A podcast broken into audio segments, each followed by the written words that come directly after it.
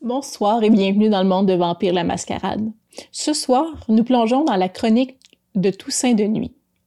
Dans ce prélude, nous rencontrons le personnage de Marca Guilbeault-Brissette, jeune artiste taciturne mais ambitieuse. Dans les rues sombres et anonymes, les visages défilent, tous absorbés par leurs propres préoccupations. L'individu anonyme marche, solitaire, se sentant invisible dans cette mer d'indifférence. Chaque sourire échangé avec un étranger est un rappel cruel que l'on n'est qu'un passant, un inconnu, une ombre dans la vie des autres. Les rêves, les talents, les espoirs, tout ça semble noyé dans un océan de médiocrité. On se demande souvent si les étoiles ont jamais brillé pour nous, si notre voix a jamais été entendue ou si nos actions ont la moindre signification. La frustration et la tristesse s'accumulent, formant un fardeau insupportable. Les nuits sans fin se mêlent aux jours sans espoir, créent une toile sombre de désillusion. On se perd dans un labyrinthe de déception, de rejet.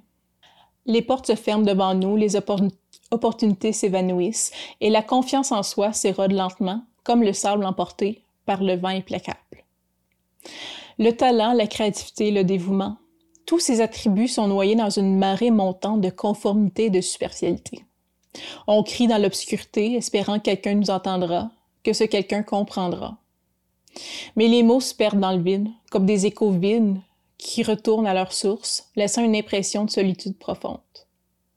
La société, cette entité complexe et indifférente, a le pouvoir de briser les âmes les plus vaillantes, de réduire les rêves les plus grands à de simples chimères. On se demande parfois si la quête de reconnaissance est vouée à l'échec, si la quête d'accomplissement est condamnée à être une course sans fin vers une ligne d'arrivée inatteignable. Pourtant, malgré la tristesse et la désillusion, il reste un espoir ténu, un éclat, faible mais persistant dans l'obscurité. Peut-être qu'un jour, dans un coin obscur, obscur de la nuit, une âme compatissante tendra la main, qu'un regard discernera la véritable valeur cachée derrière le masque de l'anonymat. Peut-être que la société, un jour, comprendra que chaque individu porte en lui un trésor unique qui mérite d'être découvert et célébré. Jusqu'à ce jour incertain, l'âme solitaire continuera sa quête, portant le fardeau de la non-reconnaissance, mais refusant de céder à l'obscurité totale. Car dans l'ombre, elle conserve la lueur fragile de l'espoir, la conviction que quelque part, quelques jours, elle sera enfin reconnue à sa pleine valeur. Derrière une fenêtre embuée, le spectacle de la pluie qui danse avec une, avec une grâce mélancolique se déploie. Le monde extérieur se perd d'une palette de tons adoucis, les couleurs semblant s'être retirées pour laisser la place à, de gris subtils. L'air, humide et chargé d'odeurs fraîches, se faufile à travers les interstices, rappelant la fragilité du lien entre l'intérieur confortable et le monde extérieur en mutation. Cette fresque mélancolique que tu vois par la fenêtre contraste agressivement avec l'ambiance régnant dans ton local de classe. Assise dans ton local d'art plastique, tu te sens comme dans un tourbillon de créativité en ébullition. Les murs, jadis immaculés, sont désormais habillés d'éclaboussures de couleurs vives et de dessins griffonnés. L'atmosphère est électrique, vibrante, d'une énergie contagieuse qui se répercute à travers chaque élève agité. Et les tables, disposées en une cacophonie organisée, portent les marques de l'activité frénétique des artistes en herbe. Des tubes de peinture renversés laissent des traînées multicolores, des pinceaux abandonnés reposent dans des pots d'eau agitée. Des morceaux de papier froissé gisent ça et là, témoins de tentatives interrompues, de réflexions avortées, de rêves en devenir. Les élèves sont en mouvement constant, se déplaçant d'une table à l'autre avec une intensité débordante. Certains sont en train de griffonner frénétiquement, d'autres cessent à mélanger les couleurs avec une hâte fébrile, mais plusieurs, voire la plupart, profitent de cette zone de liberté pour taquiner leurs amis, faire des munitions en papier bâché et faire tout sauf ce, ce qui est demandé par l'enseignant. Les rires fusent, les conversations s'entrecroisent, créant un bourdonnement constant de voix exaltées. Le professeur, au cœur de cette tempête, tente de canaliser l'agitation débordante en un flux productif. Sa voix résonne au-dessus du tumulte, offrant des conseils et des encouragements. Il jongle entre le rôle de guide, d'arbitre et d'inspirateur, cherchant à maintenir un équilibre entre l'effervescence et l'expression personnelle de la nécessité d'une structure. On voit, assis à une table, ton personnage. À quoi ressemble-t-elle, étudiante dans cette classe de secondaire 3? Oula. Euh, donc, euh, Bérangère, de son petit nom, Bérangère Béliveau, ne participe pas à la frénésie qui a été admirablement décrite par toi. au contraire, elle est dans une petite bulle très immobile, ne produisant presque ou pas de bruit, probablement très dérangée par en fait toute cette cacophonie qui l'entoure, mais se sentant tout de même protégée dans sa classe préférée, là où elle peut se permettre d'être un peu elle. Euh, donc, c'est une jeune femme, tout ce que de plus euh, banal, euh, une adolescente aux cheveux châtains, mi-longs, raides. elle a les yeux bruns et probablement que la seule chose qui fait en sorte qu'on peut la remarquer, c'est que ses yeux sont très grands. Elle a de grands yeux, pas globuleux, mais vraiment un regard qui, qu'on voit. C'est probablement la seule chose qu'on voit chez elle. Grandeur moyenne pour une adolescente de 15 ans. Elle est mince, presque maigre. Euh, et son style vestimentaire, ce que de plus neutre, rien qui se démarque. Un jeans, un t-shirt d'une couleur unie. Peut-être que là, elle a un petit sarrau euh, pour pas se salir dans le cours. Et autre chose qui fait en sorte qu'on qu'elle est différente, ou du moins qui, est important pour elle, elle porte une chaîne en argent qui représente un petit euh, pinceau euh, au bout duquel il est tout en argent, le pinceau aussi, mais il y a une tache noire au bout du pinceau, comme si il avait été trempé dans de la peinture, et c'est sa mère qui lui a offert pour son 12e anniversaire. Donc, c'est un bijou très important pour elle, et c'est tout ce qu'elle porte comme bijou. Donc, elle n'a pas de piercing, elle n'a rien, pas de bague. C'est vraiment, elle est assez banale et normale. Et c'est ça, je dirais que elle, elle tente de suivre la consigne qui a été donnée. Elle n'est pas du tout en train de taquiner qui que ce soit. Il n'y a pas, je dirais, d'élèves dans son environnement euh, immédiat. Est assez isolée, en fait. OK. Euh, donc, ta relation avec les autres étudiants ressemblerait à quoi? Est-ce que tu es juste simplement isolée ou est-ce que tu as un peu le souffre-douleur des autres élèves? Euh, un peu souffre-douleur, mais dans une intimidation qui serait un peu par en dessous. Là, elle ne fait pas nécessairement euh, euh, péter la marboulette dans les casiers, ce genre de truc-là, mais on se moque un peu d'elle, et un peu rejet. Elle a quelques amis, mais ce sont vraiment pas des gens qui font partie des cercles populaires de l'école. OK. Euh, ton rapport, d'ailleurs, avec l'école ressemble à quoi? Euh, c'est pas un lieu qu'elle apprécie particulièrement, notamment parce que elle y trouve pas son compte, elle fait pas partie des gens qui sont populaires. Euh, elle est pas particulièrement bonne, elle, elle s'en sort, mais disons que si elle pouvait rester à la maison dans un lieu qu'elle considère plus sécuritaire avec ses parents avec qui elle a une très bonne relation, elle préférait ça. Donc disons que elle fait plus que survivre là, c'est elle, elle y va pas de reculons, mais elle est pas triste non plus de rentrer à la maison lorsque c'est terminé. Puis euh, là, elle a environ 14 ans en secondaire 3. Euh, mm. Est-ce qu'elle a déjà des plans d'avenir ou elle est vraiment un peu devant le néant à savoir qu'est-ce qu'elle veut faire plus tard? Euh, elle, elle veut vivre de, son art. Clairement, euh, elle a déjà ça dans son euh, dans sa tête. Puis ses parents sont pas du tout des artistes, mais quand même la pousse à continuer dans cette voie-là. OK. on va déjà faire un saut dans le temps. Donc la caméra narrative sort de la classe et se pose le regard tourné vers le ciel. Donc euh, un nombre innombrable de lunes passe, puis la caméra tourne à nouveau son regard vers le sol, mais sur un campus universitaire.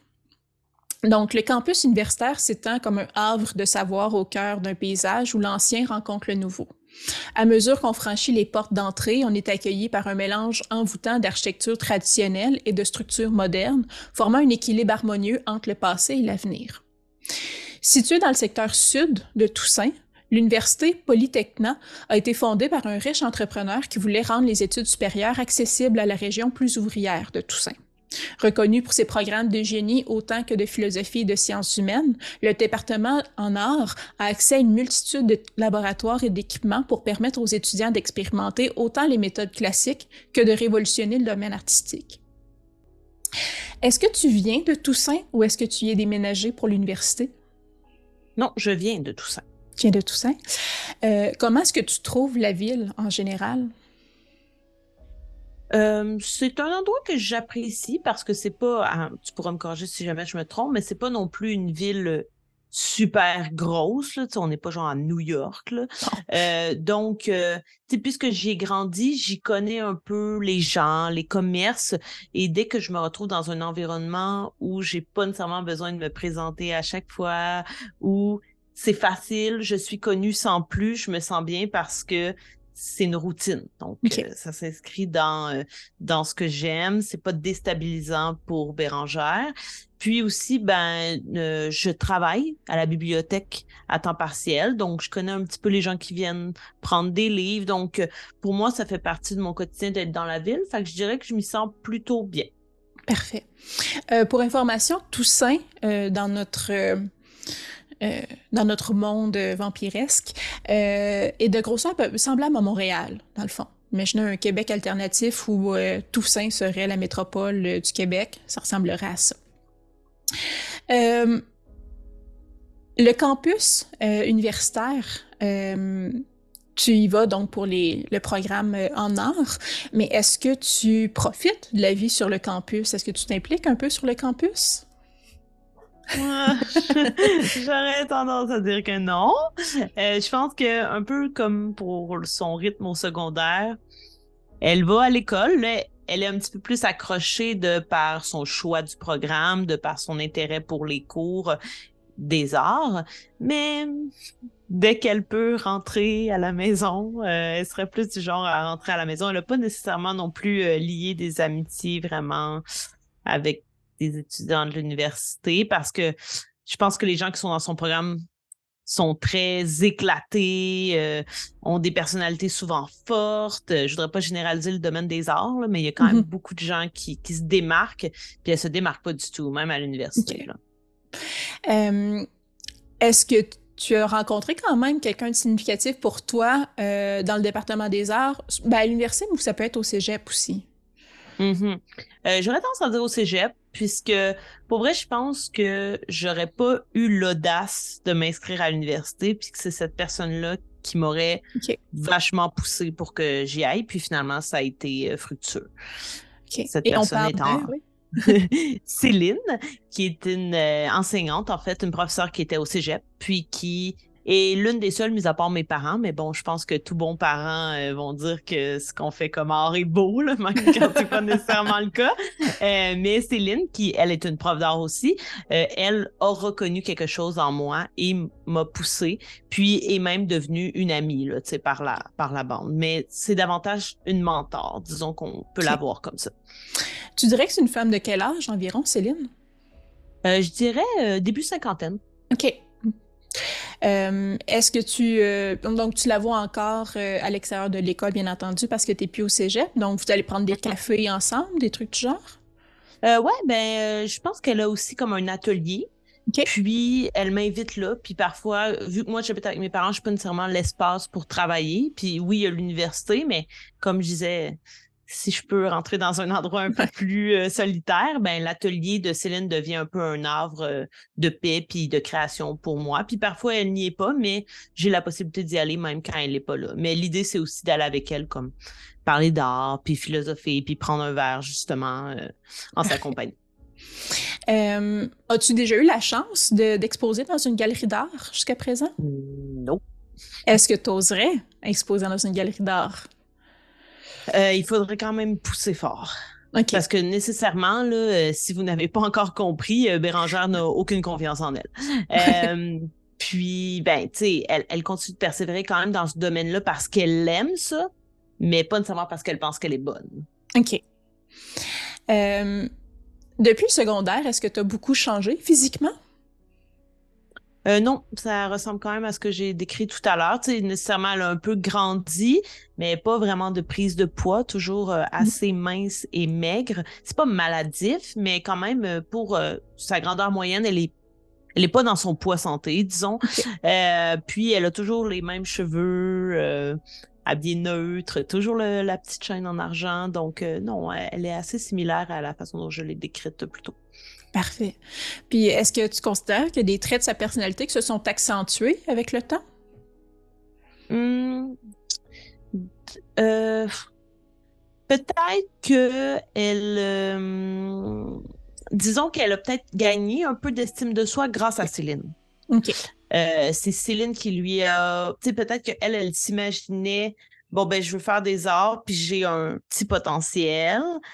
Puis, au fil du temps, avec Céline, elle s'est rendue compte, ben, s'il y a quelqu'un qui est dans le milieu, puis qui croit en moi, je m'imagine peut-être pas ça, tu sais. Fait qu'elle a peut-être pris un petit peu confiance en elle, mais je dirais que le reste, c'est assez similaire. Puis, vu que là, elle est rendue à l'université, puis qu'il y a encore plus d'étudiants, possiblement que euh, son côté euh, solitaire, c'est euh, un petit peu plus accentué, là, parce que plus elle est en présence de gens, moins elle va se, devenir extravertie, là, au contraire. elle va se refermer un peu sur elle. Puis je dirais aussi que les amis qu'elle avait au secondaire sont pas allés à, l'université. OK. Donc, tu les aurais perdu de vue avec le temps? Ouais. OK. Elle est euh, plus victime de moquerie à l'université, on s'entend. Il n'y a plus vraiment raison de ça. Puis je veux dire, les autres la trouvent pas bizarre ou quoi que ce soit. Mais mettons, ils vont pas l'inviter dans des parties. Là, De toute façon, ils vont plus l'oublier que, que l'écœurer. Ouais. Ouais. Puis, euh, ça serait quoi ses désirs les plus profonds? Est-ce que est-ce que c'est lié à quelque chose de très social, justement, ou c'est plus en lien avec les arts? Euh, ouais, ce serait plus en lien avec les arts. Elle aimerait être reconnue. C'est sûr qu'elle voudrait qu'on reconnaisse son talent, ce qui n'est pas vraiment le cas par ses pairs à l'université, euh, ni vraiment par ses euh, professeurs ils disent pas qu'elle est nulle ou des trucs comme ça. Puis je pense que académiquement, elle, elle passe, mais il y a personne qui est comme subjugué devant son travail. Mis à part Céline. OK. Euh, comment tu constates. Là, c'est. Euh, en fait, première question. Euh, tu dirais que ton, le type d'art que tu fais rentrerait dans quel style? c'est du portrait. Euh, et euh, parfois les corps également. elle, dessine des humains, ben, elle peint des humains, euh, mais la, référence, c'est Corneau. si vous ne connaissez pas ce peintre, je vous invite à aller googler. c'est c'est assez réaliste, mais il y a quand même une part un peu d'abstrait. C'est des gros traits là, en mmh général. puis Céline, ce qu'elle ce qu'elle lui dit souvent, c'est qu'elle a l'impression, parce que dans le fond, quand Bérangère, quand je peins, euh, je peins pas des gens que je connais. C'est comme des personnes que j'invente.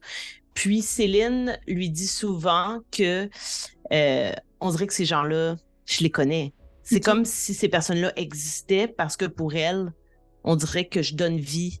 Okay. T'insuffles la vie. Exact, voilà. Hmm. Euh, Comment on pourrait dire que ton art euh, ouvre une facette sur ton monde intérieur? Quelqu'un qui décide de regarder tes toiles pour apprendre quoi de Bérangère? Et je pense que ça dénote beaucoup de sa solitude parce qu'elle s'invente des gens. OK. Elle est seule et donc elle a besoin de s'entourer. Puis les personnes qu'elle peint, qui sont inexistantes, peuplent, sont vides.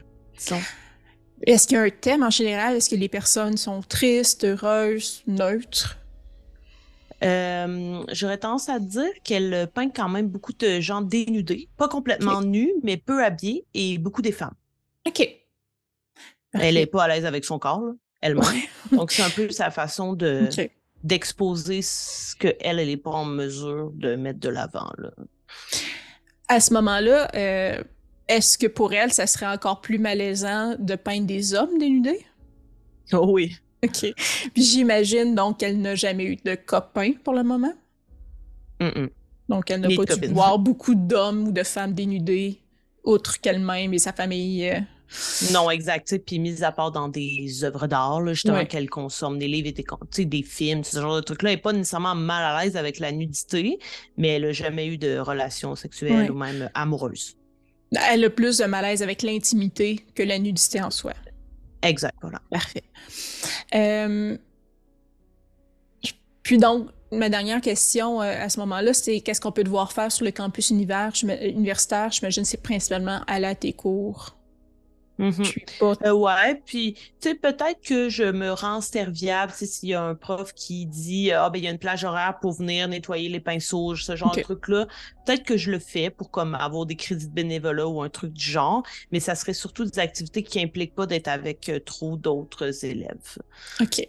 mais c'est quand même Non, exact. C'est quand même euh, quand même une personne serviable, puis qui a envie de laisser savoir qu'elle est utile. Euh, elle n'est pas désengagée.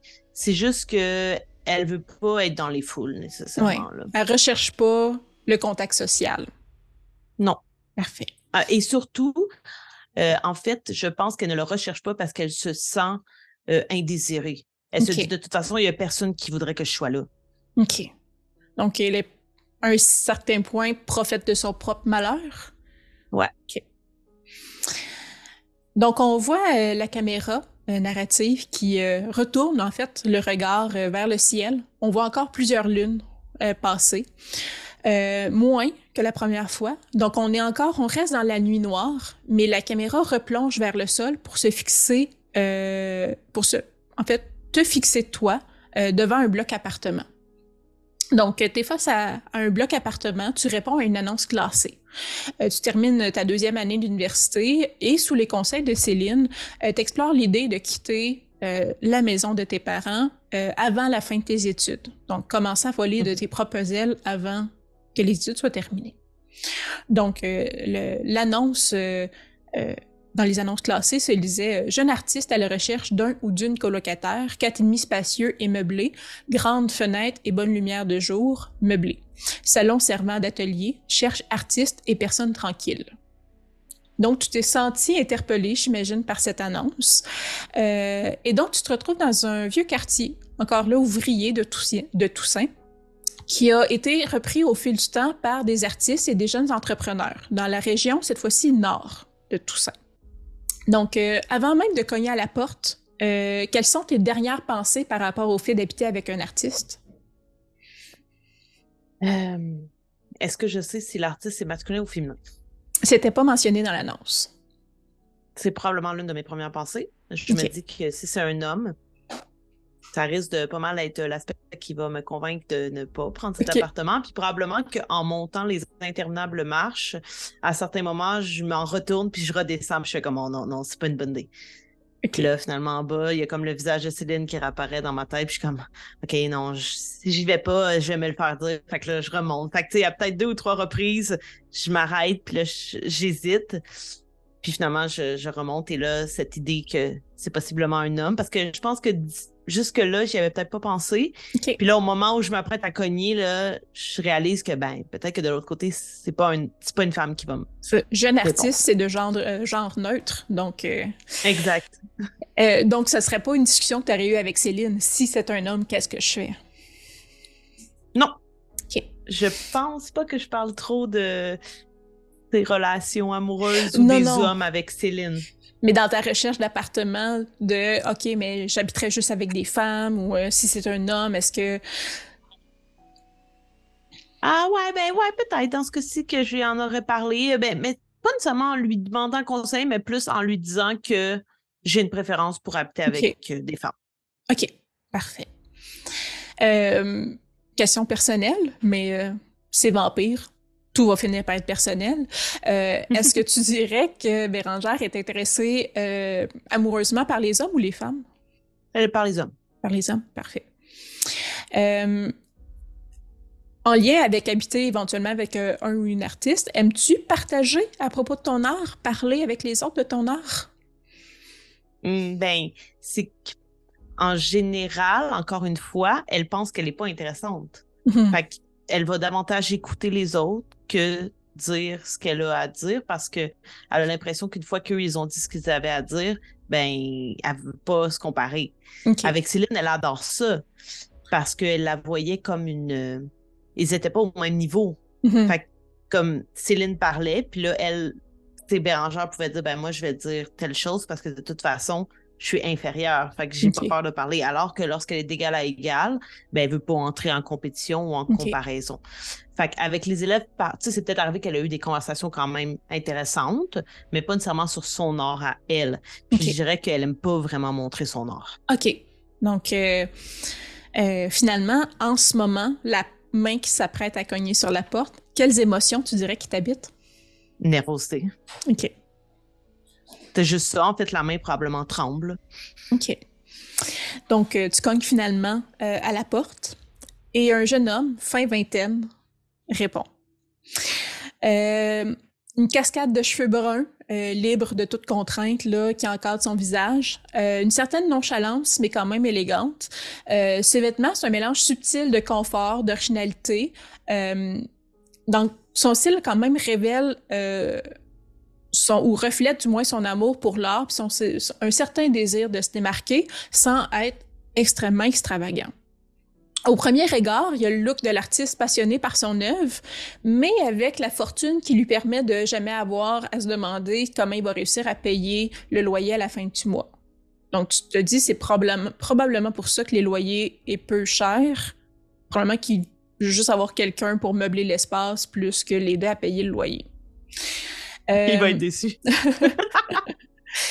euh, tu vois, euh, quand il ouvre la porte, dans le fond, il y a des taches de couleur euh, de peinture qui persistent encore euh, sur ses doigts quand il tend la main pour, pour te souhaiter la bienvenue.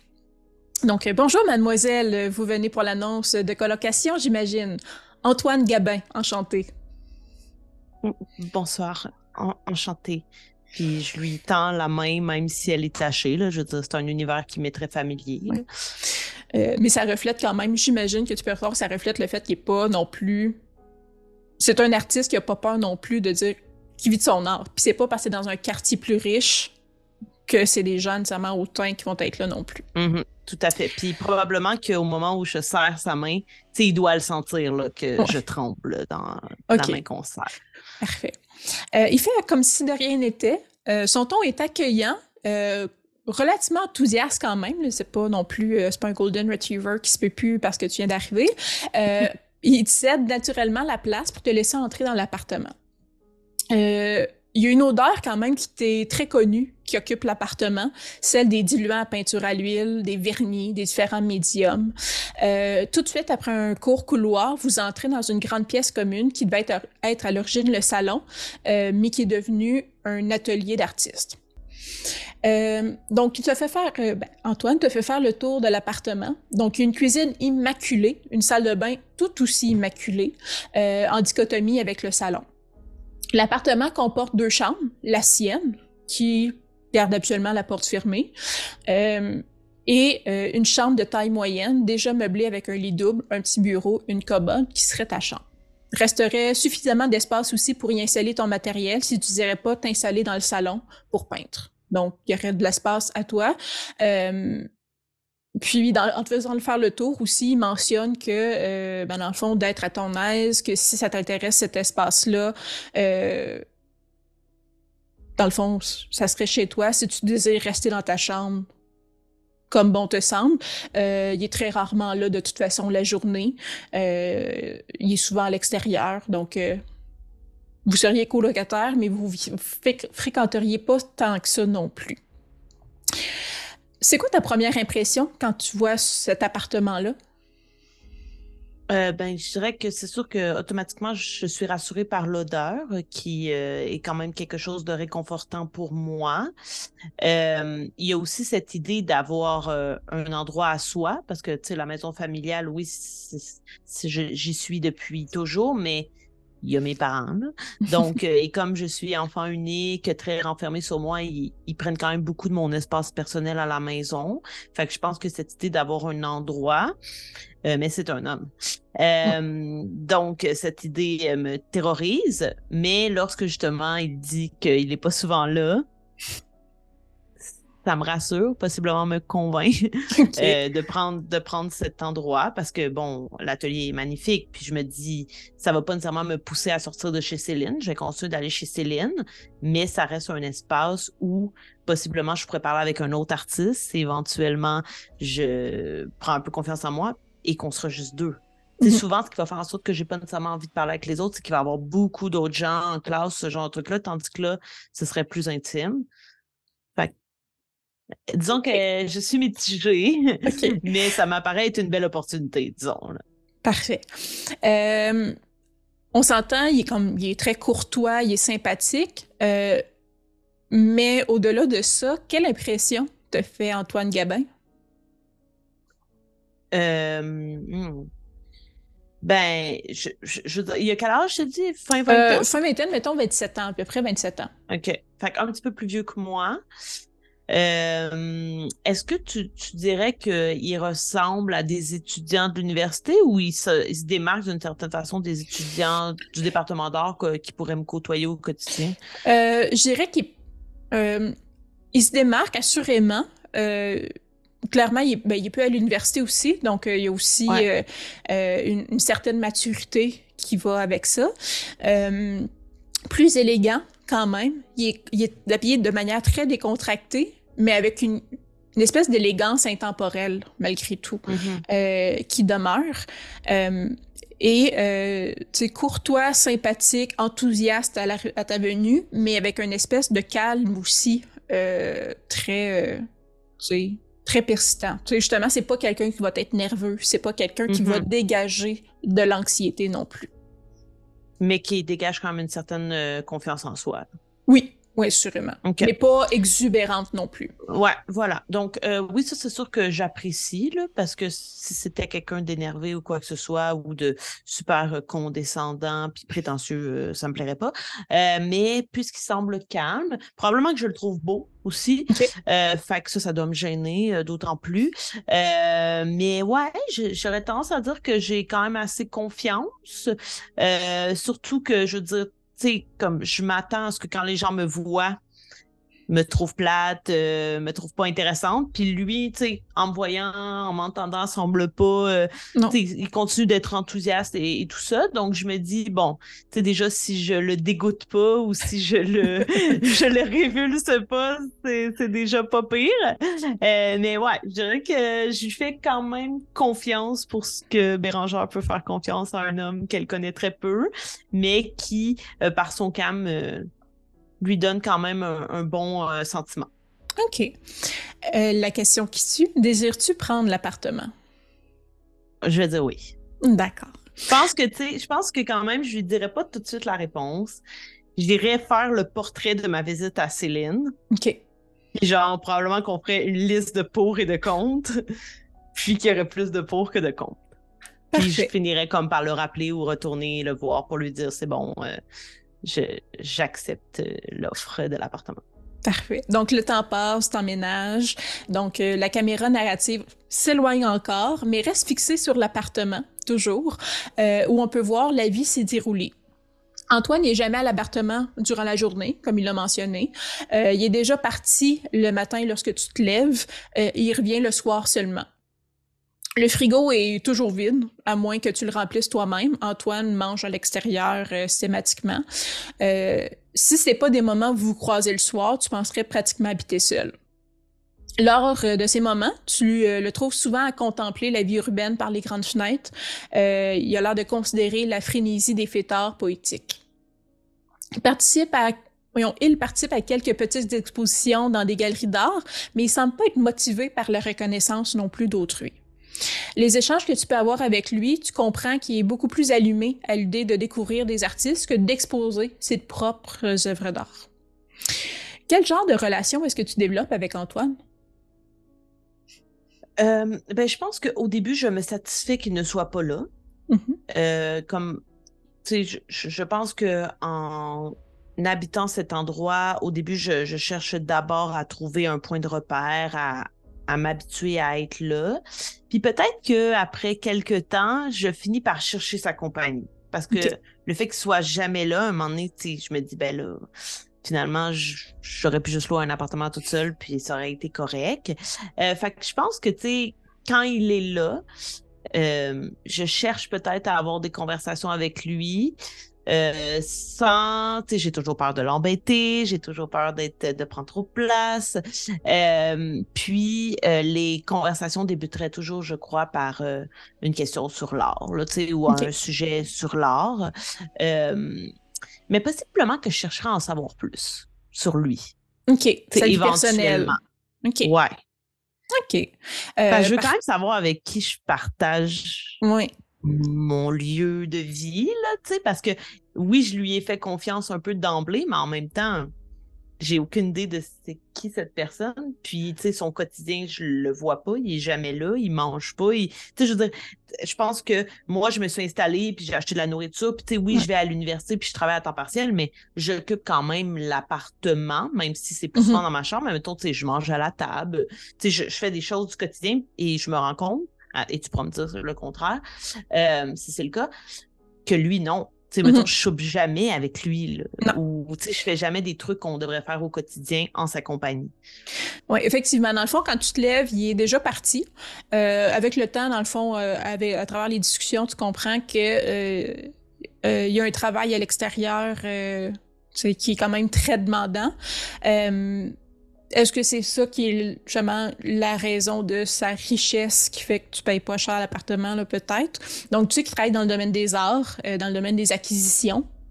Beaucoup. Donc, euh, euh, il travaille de longues heures, puis il travaille aussi beaucoup à, à l'international, en guillemets, à faire des, des, des, des téléphones, puis tout ça. Donc, c'est pour ça que son son range d'heures où il travaille est très large pour tout le temps pouvoir attraper des gens à travers les différentes zones de, euh, autour du monde.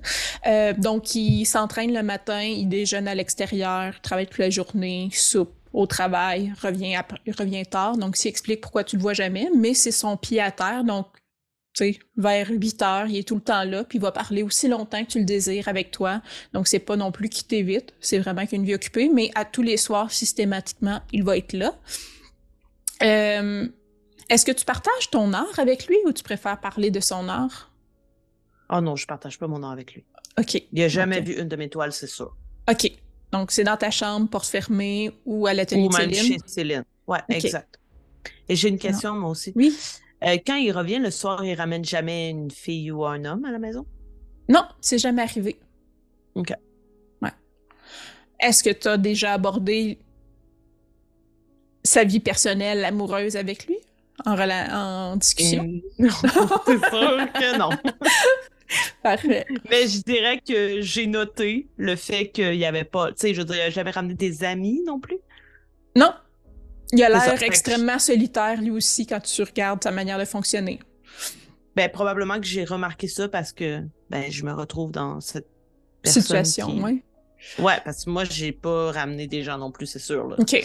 Même Céline, d'après moi, je l'aurais pas invitée. OK. Ça se passe chez elle. Tu sais, peut-être mes parents sont déjà venus pour voir où j'habitais maintenant, mettons, là, mais sinon, j'aurais tendance à dire, tu sais, peut-être que Céline est venue, mais pas pendant qu'elle était là. Probablement durant la journée où tu sais de toute façon qu'il sera jamais là. Puis probablement mhm. que ça rassure tes parents parce que tu es quand même dans un, un quartier. Euh, en général, le nord de Toussaint euh, est quand même plus riche que le sud. Donc, savoir que tu habites dans le quartier nord, pour eux, il y a quelque chose de rassurant aussi qu'un quartier un peu plus euh, rock'n'roll dans le sud de Toussaint. Donc, il doit y avoir de, quand même une, certaine assurance, sachant qu'il est plutôt timide, renfermé, mhm. que tu aies au moins un espace que, qui est sécuritaire.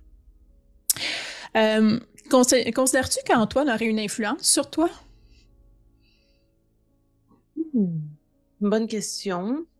Euh, mettons dans quel sens? Sur mon art ou euh, sur ma euh, personnalité? Les deux, mettons. Est-ce que tu as l'impression que ton art a été influencé par ce que tu vois qu'il fait lui-même dans l'appartement? Puis en tant que, que personne, est-ce que certains aspects de sa personnalité, calme mais confiante, ouverte quand même à hmm. apprendre sur les autres, t'inspirent? Euh, ouais, peut-être aussi que je me dis, en fait, vu que je me retrouve dans le fait qu'il y a une autre personne qui semble solitaire puis qui semble bien vivre avec ça, alors que moi, je vis pas nécessairement bien avec ça, euh, ben ça me rassure en me disant, ben finalement, je suis peut-être pas si étrange que ça parce qu'on peut être confiant mais être seul. Euh, fait peut-être que ça, ça m'inspire. Et je crois que j'aurais peut-être commencé à faire une peinture de lui. Puis que c'est oh! une des fois où je fais la peinture de quelqu'un que j'ai vu, mettons. OK. Est-ce que tu as déjà fait une peinture de Céline? Non. Non? OK. non, parce qu'en plus, elle m'aurait vu la faire. là, ça, aurait été pire, là. OK. parce qu'il va pas la voir, c'est encore moins mm-hmm. gênant. OK.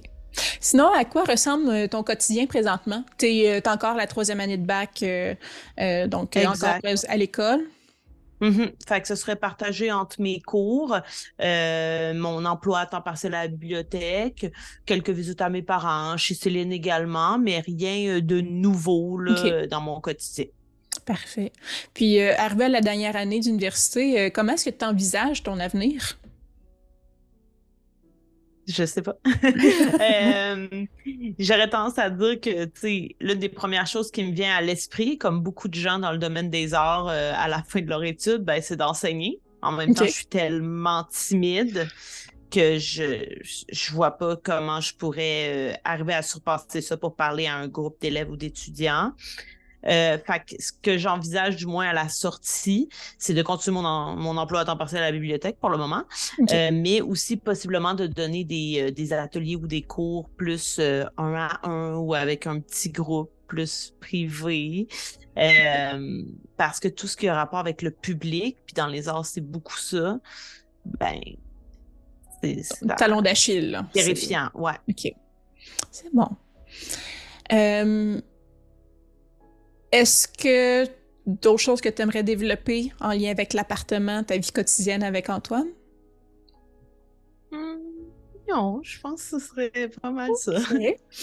Donc, euh, on passe la caméra narrative du plan fixe sur l'appartement où la vie a passé en accéléré et la caméra tourne et plonge et fonce dans les rues de la ville pour nous amener à l'intérieur d'une galerie d'art, le soir, dans la zone sud de Toussaint. Donc, euh, de grandes toiles sont accrochées sur les murs, euh, sans courant artistique distinctif unissant le tout. Euh, il y a des sculptures qui se trouvent sur des présentoirs au milieu de gens buvant du champagne, riant, célébrant la fin de leur baccalauréat. Comme dernière activité du programme d'art, les étudiants exposent une œuvre choisie dans une petite galerie sur la Grande Allée, permettant la plupart, à la plupart une première expérience et peut-être la seule comme exposant. Les quelques finissants de ta cohorte sont bien entendu présents, en plus du corps professoral. Euh, la famille et les amis des élèves aussi, euh, et certains passants qui entrent visiter l'exposition. Premièrement, à quoi ressemble la toile que tu as produite pour l'occasion? Je pense que j'aurais exposé celle d'Antoine. Quand même. Euh, qui as-tu invité à l'exposition?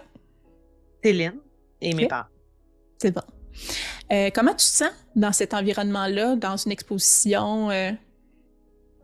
Euh, nerveuse. je, pense que, je pense que je suis toujours.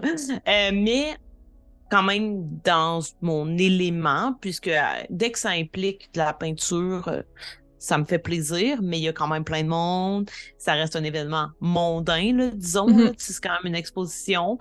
je suis aussi contente d'être arrivée au bout du, du chemin scolaire. Là, ça, ça mm-hmm. me fait plaisir. Fait que, ce sont des sentiments mitigés, euh, mais le fait que je sois entourée de mes parents puis de Céline, c'est comme si j'avais ma garde rapprochée. Fait que même s'il y a beaucoup de gens, je sais que j'ai des points de repère parmi les gens qui sont là.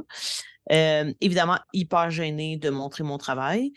Euh, mais ouais, je dirais ça. C'est ce que j'allais te demander. Est-ce que est-ce que tu es nerveuse du fait que des gens s'arrêtent devant ta toile pour l'observer? Ouais, probablement que je regarde pas les gens qui vont regarder ma toile. Genre, j'essaie de pas avoir un contact visuel sur où est ma toile. OK. Euh, donc, euh, malgré toi, en te promenant, euh, coupe de champagne, les gens qui accrochent, tu, tu, circules et probablement parce que tu fais pas attention à savoir où est ta toile, tu finis par la voir du coin de l'œil et surtout ce que tu vois, c'est Antoine devant ta toile. Mm. euh, il l'observe et tu vois qu'il est vraiment ému, euh, vraiment bouleversé par la peinture que tu as faite. Mais pas bouleversé, euh, frustré, mais vraiment bouleversé euh, positivement. En même temps, sans que tu aies le temps de réfléchir ou aller de l'avant, Céline te prend par le bras, hyper enthousiaste, et tient à te présenter quelqu'un. En même temps, euh, Antoine euh, te voit et s'en vient euh, et dit qu'il y a une surprise pour toi, puis il te demande de le suivre. Donc, qu'est-ce que tu fais? Est-ce que tu suis Céline qui veut te présenter quelqu'un ou Antoine? Oh là là! Hmm, je pense que je suivrai Antoine. Très bien. donc, Antoine sort de la galerie et te guide jusqu'à son auto. Est-ce que tu embarques avec lui? Mmh, ouais. Parfait. J'ai quand même probablement des points d'interrogation dans les yeux. Euh, fais-moi confiance, j'ai une surprise. Euh, Donc, euh, en auto avec lui, sympathique comme toujours, pas plus entreprenant qu'avant. et vous vous dirigez en direction du quartier industriel du sud de, Toussaint, vers un, ce qui semble être un vieil entrepôt abandonné. Donc, lui, l'auto arrête, donc il, coupe le le courant euh, au moteur, débarque et se dirige vers l'intérieur. Est-ce que tu le suis? Ouais. Parfait. Ça a l'air de quoi l'endroit où on est? Ça a l'air d'un vieil entrepôt abandonné. Donc ça a l'air de rien. Mais tu sais, ça n'a pas l'air. Ça pas l'air d'un guet-apens non plus. Là. Il y a des réverbères puis tout, là. C'est pas mm-hmm. la nuit noire non plus. Là. Ouais, puis probablement que je fais juste penser au fait que il a vu la toile. Je pense que tout le trajet, c'était juste ça que j'avais dans ma tête. Oh shit, oh shit! ouais, voilà. Euh, donc, dans l'obscurité, euh, vraiment, qui est très enveloppante euh, durant la nuit, l'entrepôt se dresse vraiment comme un sanctuaire oublié. les ombres dansent avec une grâce mélancolique, encore une fois, autour de cet édifice qui était avant vibrant d'activité industrielle. À l'intérieur, un monde secret de sculptures modernes prend vie euh, et ça prend une toute autre dimension à la lueur pâle de la lune qui filtre à travers les fenêtres brisées. L'air est chargé d'une atmosphère énigmatique, euh, emplie d'un mélange de poussière, l'odeur métallique des machines désormais silencieuses depuis longtemps. Euh, les sculptures, au milieu de ce silence solennel, semblent figées dans des poses dramatiques, chacune une création unique, saisissante. Euh, elles émergent des coins obscurs comme des spectres, de créativité perdue, des témoins silencieux d'un passé révolu. Au centre de la pièce principale, une sculpture massive se dresse tel un gardien solitaire de cet espace sacré. Euh, elle, une, ben, elle est une juxtaposition de formes organiques et abstraites, une interprétation audacieuse de la dualité euh, de l'homme et de la nature. Donc, les courbes lisses, les angles brisés se mélangent dans un ballet d'ombre, de lumière, puis ça crée une illusion de mouvement dans l'immobilité de la nuit. Comment réagis-tu à cet événement, à cet environnement décrépit mais rempli d'œuvres d'art? Est-ce que Antoine me laisse visiter l'endroit dans le silence, me laisse un peu découvrir? Tout à fait. Euh, Depuis que vous êtes entré, il n'a pas échangé mot. OK. Puis lui aussi, j'imagine, se balade entre les différentes cultures. OK, j'aurais tendance à dire que je prends mon temps, là. Puis, tu sais, d'une part, parce que j'admire le travail euh, qui se trouve devant moi, euh, me rappelant le travail des corps, quand même, que je fais aussi, mm-hmm. euh, mais aussi parce que je, suis tellement gênée, là, je sais tellement pas quoi dire que j'essaie de, comme, gagner du temps, je pense. Est-ce que tu as l'impression que, on parle ici, bon, tu sais ça, de sculpture, de corps, encore là, il y a des œuvres qui t'aspirais à un certain point plus que d'autres? Est-ce que, ou t'es tellement nerveuse que t'es un peu, un peu mal à l'aise à faire rapport à la situation que tu profites pas vraiment des œuvres qui se présentent devant toi? Euh, non, j'aurais tendance à dire que j'ai quand même euh, je me laisse quand même assez aspirer, euh, probablement par euh, celle que tu as décrite comme étant euh, avec des, des trucs métalliques tordus un peu. Oui. Puis c'est sûr que la massive, là, la gigantesque de laquelle tu parlais, qui était mm. centrale, va probablement aussi attirer davantage mon attention de par ben, le fait qu'elle est imposante et qu'elle semble justement importante, puisqu'elle est au milieu de la pièce. Je dirais que c'est les, les deux qui m'attiraient plus. Parfait. Euh, comme on a dit, euh, Antoine te laisse, en fait marcher, explorer comme tu veux. Euh, probablement qu'au début, tu es plus consciente du son de ses pas, qui se promène lui aussi, mais qui te suit pas, qui s'éloigne, qui s'approche, qui, qui, qui vogue. et avec le temps, mais tu portes de moins en moins attention. Jusqu'à ne plus les entendre, pratiquement. Soudainement, tu sens une présence derrière toi. Puis, le temps d'un éclair, une morsure au cou. Une douleur soudaine, immédiatement, l'extase. Euh, un élixir de félicité, une danse d'émotions tourbillonnantes. Euh, tes sens s'éveillent, euh, le temps s'efface, ton âme s'envole légère comme un souffle de vent, tandis que ton corps s'abandonne à l'étreinte du plaisir. T'as jamais eu de relation sexuelle, mais tu dis, c'est probablement de, ça dont les gens parlent. Donc, une harmonie divine, une fugue de bonheur, puis tu perds connaissance. Tu te réveilles au sol, un goût de sang sur les lèvres. Est-ce que c'est ton sang? Tu te relèves, tu remarques que tu plus dans l'entrepôt. Ou du moins, tu n'es plus au dernier endroit dont tu te rappelles. Euh, mais tu sembles être à l'intérieur d'un réfrigérateur industriel. Les rayonnages en acier nu, autrefois impeccables, sont maintenant envahis par une mince couche de moisissure sombre. Euh, les étagères sont vides, brisées. L'air est lourd, une odeur rance de négligence. Dans euh, cette espèce de sanctuaire du froid oublié, règne maintenant un silence glacial, un sentiment d'abandon profond. Clairement, le réfrigérateur euh, n'est pas en marche, t'es pas en train d'être congelé. La température est normale. Il y a un lit simple de camp, un lit de camp simple en fait, qui se trouve dans un coin et, ironiquement, un petit réfrigérateur aussi. Il y a une seule ampoule rouge au plafond qui éclaire la pièce. Puis la, la lourde porte du réfrigérateur est fermée. Comment réagis-tu?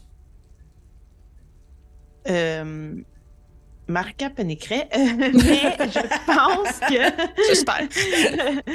mais je pense que Bérangère, non. Parce que j'aurais tendance à dire que dans son peu de qualité, elle a quand même du sang-froid. Elle Elle panique pas à rien, elle est vraiment pas impulsive. Euh, est-ce que je me rappelle ce qui s'est passé avant de perdre connaissance? Oui, mais tu te rappelles avoir été mordu? Tu te rappelles, dans le fond, une douleur qui semble avoir été une, une morsure. Tu te rappelles. Oui, on ne pas te rappeler le micro. Tu te rappelles l'extase, tu te rappelles le bonheur. Mm-hmm. Puis après ça, c'est le blackout. OK. Euh, je pense que euh, je chercherai à savoir s'il y a euh, quelque chose de réfléchissant dans la pièce pour voir la blessure que j'ai. Il n'y a pas grand-chose. Tu sais, si tu dis, par exemple, la, la porte de métal, ça frotte, c'est un reflet, mais tu sais, c'est mhm. pas un miroir, mais tu peux quand même refléter. Il euh, y a rien. Pas de sang, pas de trou, pas de morsure, pas de, de, de, de traces. Ça, même au toucher. Ouais, au toucher, t'as absolument rien. C'est comme si tout ce que tu te rappelles, tu l'avais halluciné, en fait. OK. Euh, donc, immédiatement, je pense que finalement, ce gars-là, c'était juste un méchant malade qui m'a enfermé dans un endroit. Euh, et je vais aller au frigo, qui est un élément qui me paraît euh, inusité dans cette petite chambre, et voir s'il y a quelque chose à l'intérieur. euh, tu, euh, comme tu te, tu, tu, tu, te diriges vers le frigo, euh, tu t'arrêtes soudain. Tu as l'impression que euh, une faim, mais une faim animale te prend au ventre. Qui, ça t'occupe le corps, c'est comme si c'est juste ça à laquelle tu peux. La faim occupe tout ton esprit, c'est juste ça à ce que tu peux penser. Donc, en te dirigeant vers le frigo, nécessairement, j'imagine que tu accélères le pas. Euh, mm-hmm. Tu ouvres la petite porte et ce que tu vois, ce sont des, des petites poches en plastique empilées. Donc, t'en prends une. Et euh, pas besoin d'avoir un bac en biologie, c'est clairement le contenu d'une poche de sang. Donc, euh, c'est une vision fascinante pour toi en ce moment. Ça se présente comme un fluide rouge profond qui rappelle la couleur du rubis.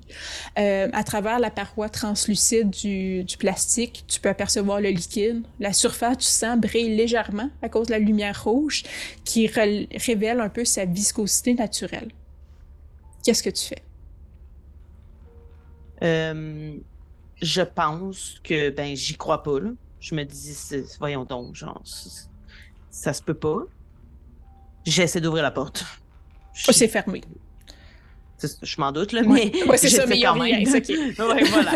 euh, je veux dire, probablement que j'essaie d'appuyer. De, et là, je commence un petit peu à perdre mon sang-froid pour ne pas faire de mauvais jeu de mots.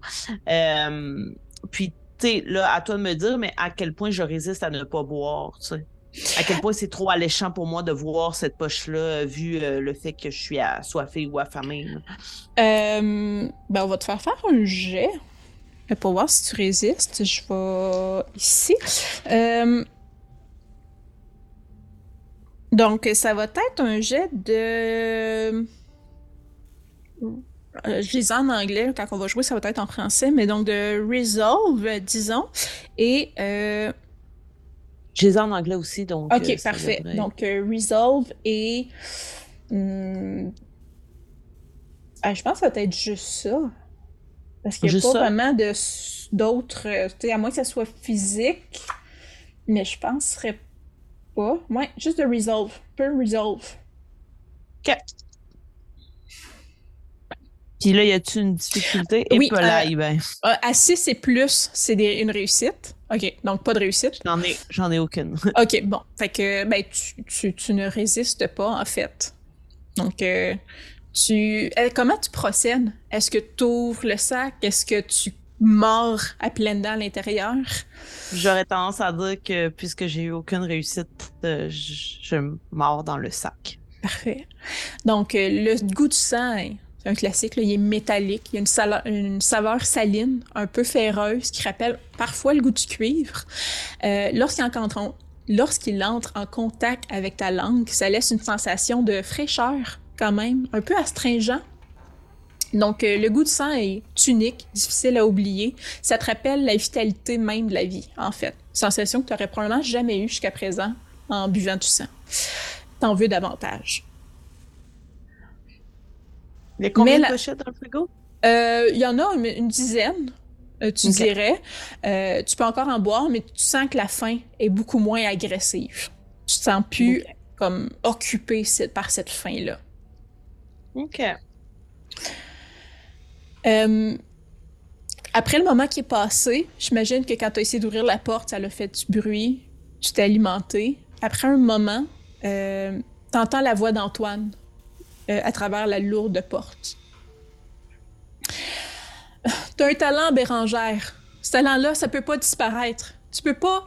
Ça peut pas se ternir avec le temps qui passe. Tu... Passe la nuit ici, c'est sécuritaire. J'ai des choses à arranger pour ta sécurité. Et c'est tout. Plus de sang. Et je n'en aimais aucun. Je réponds pas. Le temps passe. Tu, est-ce que tu vas te coucher? Est-ce que tu... Aïe, aïe, aïe. Euh, je pense que j'investiguerai la pièce, juste essayer de voir s'il n'y a pas des choses que j'ai omises, que j'ai pas vues. Euh, je pense que malgré ce qui vient de se passer, puis le fait que je j'ai bu du sang puis que ça m'a satisfaite, je crois pas encore, là. Je dis pour moi, c'est comme. C'est au-delà de, de, logique, là, du fait que je sois une vampire. Tu sais, je j'ai quand même la connaissance de ce que c'est, là. Euh, dans l'imaginaire. C'est ça l'idée, là. C'est que. tu dis, j'avais faim, j'ai bu quelque chose à rassasier ma faim, mais sans plus. Euh, voilà. Est-ce que tu paniques avec le temps, de savoir que tu es enfermé là, que. Ouais, oui, oui, je panique. Que la panique arrive.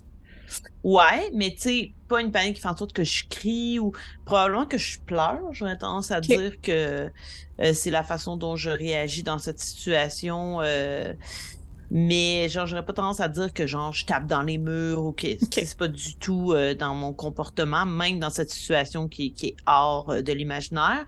Euh, mais ouais, probablement que je pleure, puis que je pense au fait que ben de toute façon, Céline ou mes parents vont me chercher. Là. Je veux dire, Céline elle m'a vu, mes parents aussi, j'étais là à l'exposition, puis là j'étais plus là.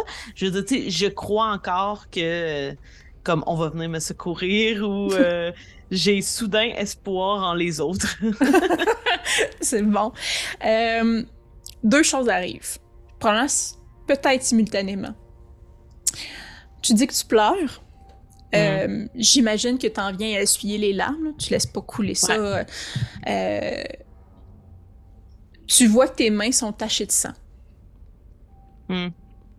Donc, tu te rends compte que tes larmes sont du sang. Je pense que. Puis, tu sais, je pense tantôt quand j'ai bu la poche, puis que nécessairement ça m'a sali parce qu'en plus, j'ai, je l'ai mordu.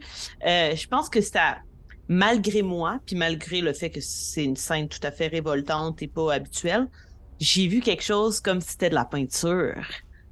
Tu sais, j'ai fait le lien avec le fait que, ben, tu sais, oui, c'est du sang puis c'est la panique, mais en même temps, tu sais, il y a probablement eu un glimpse dans ma tête où c'était comme, ben. C'est un médium. Exact, voilà. Euh, deuxième chose, quand tu, tu, te rends compte, du moins, que tes, tes larmes, c'est tout simple, quelque chose cloche, clairement. Alors que ton cœur, ton cœur devrait s'accélérer, tu le sens pas battre. Non. tu sens pas le cœur qui débat dans la poitrine. Puis tu te rends compte que tu respires pas vite. Tu respires juste pas. Hmm. Qu'est-ce qui te passe à travers la tête? Euh, ben, tout ce qui peut pas me passer à travers la tête, je crois. Euh, Puis, tu sais, probablement que j'essaie de refaire le discours qu'Antoine m'a tenu à travers les murs. Puis, tu sais, l'une de ses premières phrases, c'était on peut pas laisser mourir ou du moins. Euh... On, ton talent peut pas disparaître. Ouais. Voilà.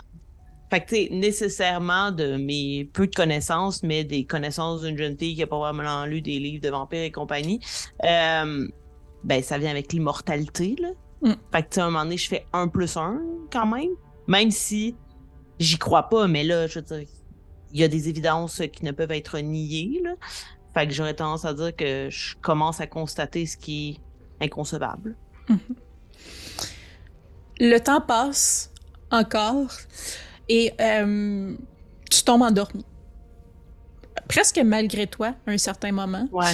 Euh, puis, je dis que tu tombes endormi, mais tu tombes pas vraiment endormi. C'est comme c'est une nuit sans rêve, comme si à ce moment-là, tu étais véritablement morte. Euh, tu te réveilles comme si tu n'avais jamais dormi. En fait, tu n'es pas ensommeillé. Il n'y a pas de transition entre ton état d'éveil et de sommeil.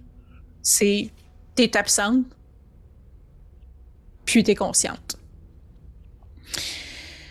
Euh, L'autre côté, tu entends euh, Antoine revenir.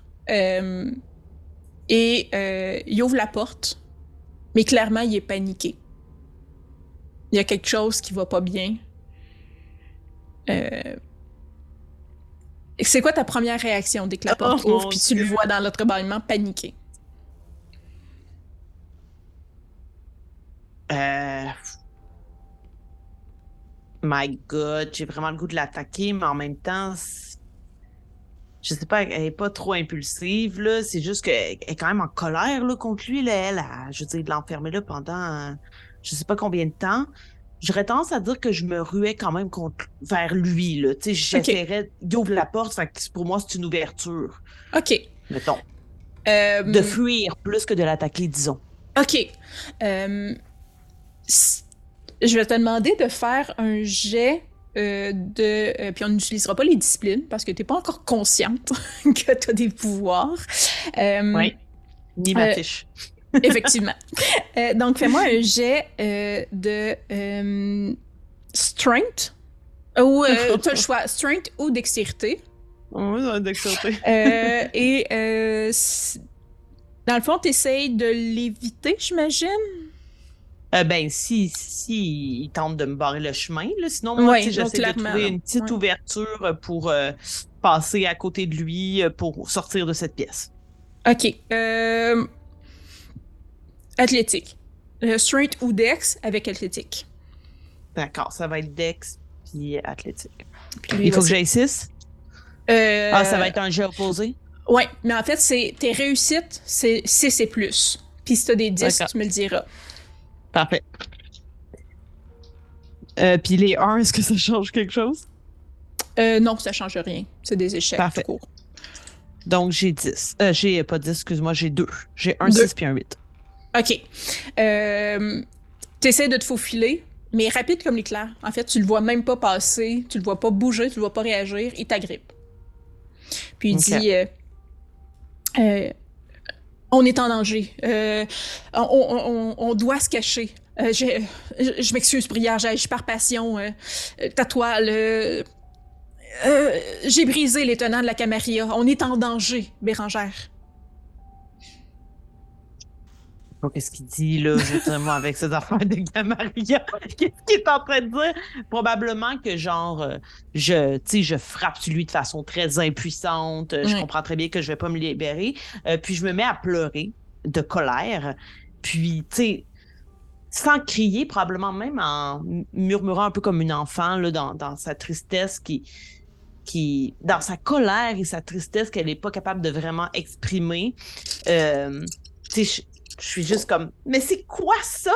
Puis genre, je, fais juste essuyer mes larmes, puis comme y montrer ce qui m'apparaît comme étant euh, intangible. Euh,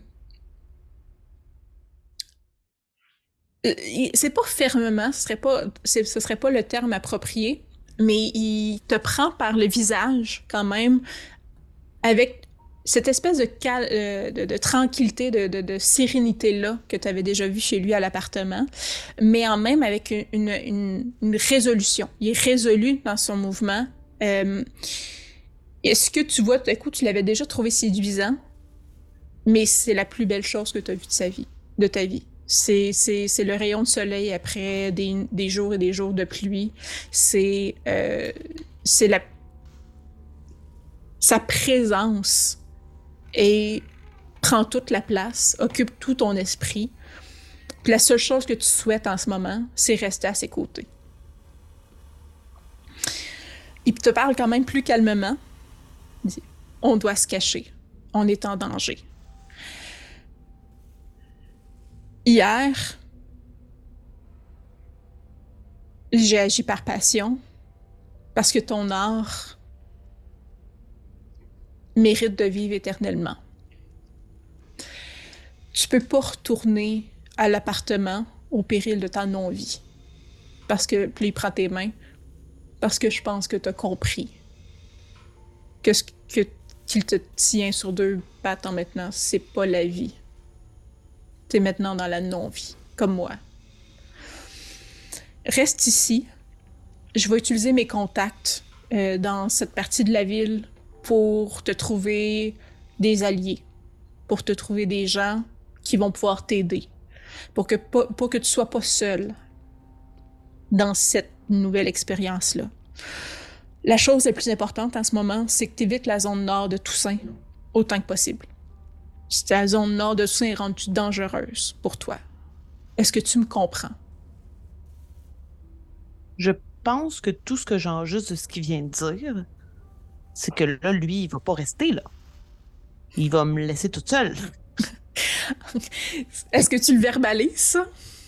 Euh, ouais, je, pense que je dirais tout simplement, euh, tu sais, vu euh, ce que tu viens de me dire, le fait que comme sa magnificence me renverse et tout ça, euh, tu sais, je pense qu'il faut m'imaginer comme étant une jeune fille en pleurs dans les bras d'un grand homme, donc hyper vulnérable, puis probablement que tu sais, je me, je me blottis contre lui, puis que je fais juste murmurer tout bas, mais où seras-tu, toi? Je dois en cacher. Euh, ma tête est mise à prix, voire à mort pour ce que j'ai fait. Je dois, je dois disparaître un certain temps, mais je vais, regarder en, je vais rester en contact avec toi. Euh, je vais te donner un téléphone. Euh, on va pouvoir se parler. On va pouvoir se rencontrer quand c'est sécuritaire. tu seras jamais seul. Je vais toujours être là, mais parfois un peu plus loin. Est-ce que, je le crois? Oui. Ben, en tout cas, à toi de décider si tu le crois, mais euh, tu sens une certaine authenticité dans ce qu'il dit. OK. Euh, si il te sent plus calme, est-ce que c'est le cas? Oui. Tranquillement, OK. Euh, et rapidement, sans, tout expliquer de long et en large euh, l'histoire euh, euh, de, de, Vampire et la mascarade, il t'explique que oui, effectivement, tu es une vampire, mais c'est pas un terme qui est particulièrement utilisé dans votre communauté maintenant. que sommairement, il existe deux grands clans, deux grands sectes. Il y a la Camarilla qui occupe le nord de Toussaint, là où était l'appartement. Euh, et les anarques qui occupent le, sud de Toussaint, où est l'école, où est présentement en fait aussi euh, son, euh, son entrepôt, et qu'il y a une trêve. Depuis une centaine d'années environ, il y a une trêve qui fait que les deux clans, les deux, pas les deux clans, mais les deux sectes ne s'attaquent plus. mais que c'est une trêve qui reste fragile, qu'il faudrait pas non plus que quelqu'un attaque l'autre secte parce que d'un feu de paille, là, ça, la, guerre reprendrait plus belle. T'expliques pourquoi est-ce que les humains ou les vivants ne savent pas, en fait, qu'il y a des vampires. C'est que la seule règle qui est respectée par tout le monde, autant la Camarilla que les anarques, c'est la mascarade. Que, en tant que vampire, vous devez tout faire ce qui est possible pour que les autres ne sachent pas que les vampires existent. Donc, tes pouvoirs que tu vas apprendre à maîtriser, les humains doivent pas se rendre compte qu'ils existent.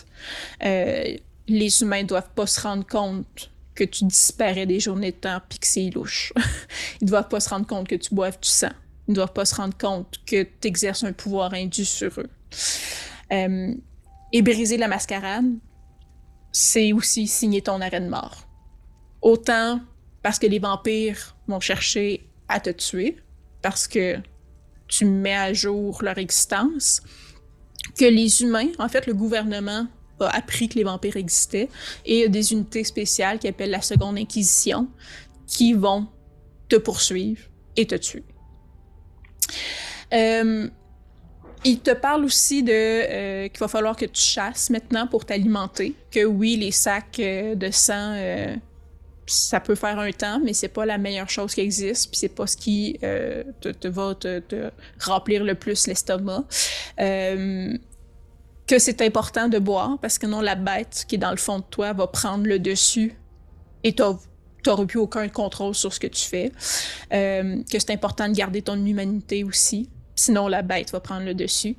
Euh, mais principalement que tu es pour lui un diamant qui ne pouvait pas souffrir les, ravages du temps, que ton talent doit être préservé à jamais, que malgré tout, malgré le fait qu'il risque de que sa non-vie est terminée, il n'y a aucun regret de t'avoir rendu éternel, puis le talent que tu as, qu'il soit devenu éternel.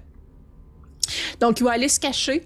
Euh, il va trouver le moyen de rester en contact avec toi, comme il a dit. Euh, le fait qu'il y ait une trêve entre la Camarilla et les anarques devrait te sauver. Dans le fond, c'est juste lui. Si il désirait retourner et vivre dans la zone de la Camarilla avec toi, les deux peut-être seraient mis à, à prix. Mais si tu restes côté des anarques, tu devrais être en sécurité. Est-ce que tu as des questions pour lui? Euh, ben, je. Pour vrai, je pense que j'écoute tout ce qu'il dit, puis comme je le fixe, puis je fais juste m'abreuver de ce qu'il dit, mais genre, je réalise pas, là, mm-hmm. qu'est-ce qu'il raconte, puis tout ça est tellement illogique, tout ça est comme j'enregistre, mais c'est ça, j'enregistre. Genre, je suis, je suis pas là, là, puis, euh, genre, je vais écouter ce qu'il va, ce qu'il va me dire de faire, mais genre, j'y crois pas. Je comprends que c'est vrai, là, mais genre, j'y crois pas, fait que j'ai même pas la capacité à, à formuler des questions. Mm-hmm. C'est beaucoup trop d'informations qui oui. m'apparaissent comme improbable. Euh, probablement qu'il s'en rend compte, probablement qu'un lointain souvenir euh, de lui-même quand il a été embrassé, l'espèce de stupéfaction qui vient avec ça. Euh, il finit principalement entre... Euh, en fait, c'est la nuit, tout en passant. donc, il prend la nuit pour te parler, prend la nuit avec toi, te laisse du temps, laisse le temps passer, répète souvent les informations les plus importantes. Donc, tous les détails, il laisse aller, mais c'est important que tu t'alimentes à chaque jour. C'est important que personne sache que tu es une vampire. Et c'est important que tu suis le feu et le soleil. Tout le temps. L'espace, en fait, l'entrepôt, considère qu'il est à toi maintenant. Donc, euh, tu peux faire euh, ce que tu veux. C'est ta zone. C'est, euh, il y a des pièces comme le réfrigérateur euh, est une pièce sans fenêtre, donc tu peux passer les journées là, c'est sécuritaire, même si c'est pas particulièrement accueillant, mais tu peux en faire ce que tu veux. Tu peux le meubler, tu peux mettre des livres, tu peux en faire tout ce que tu veux. Et c'est probablement ces choses-là qui te répètent.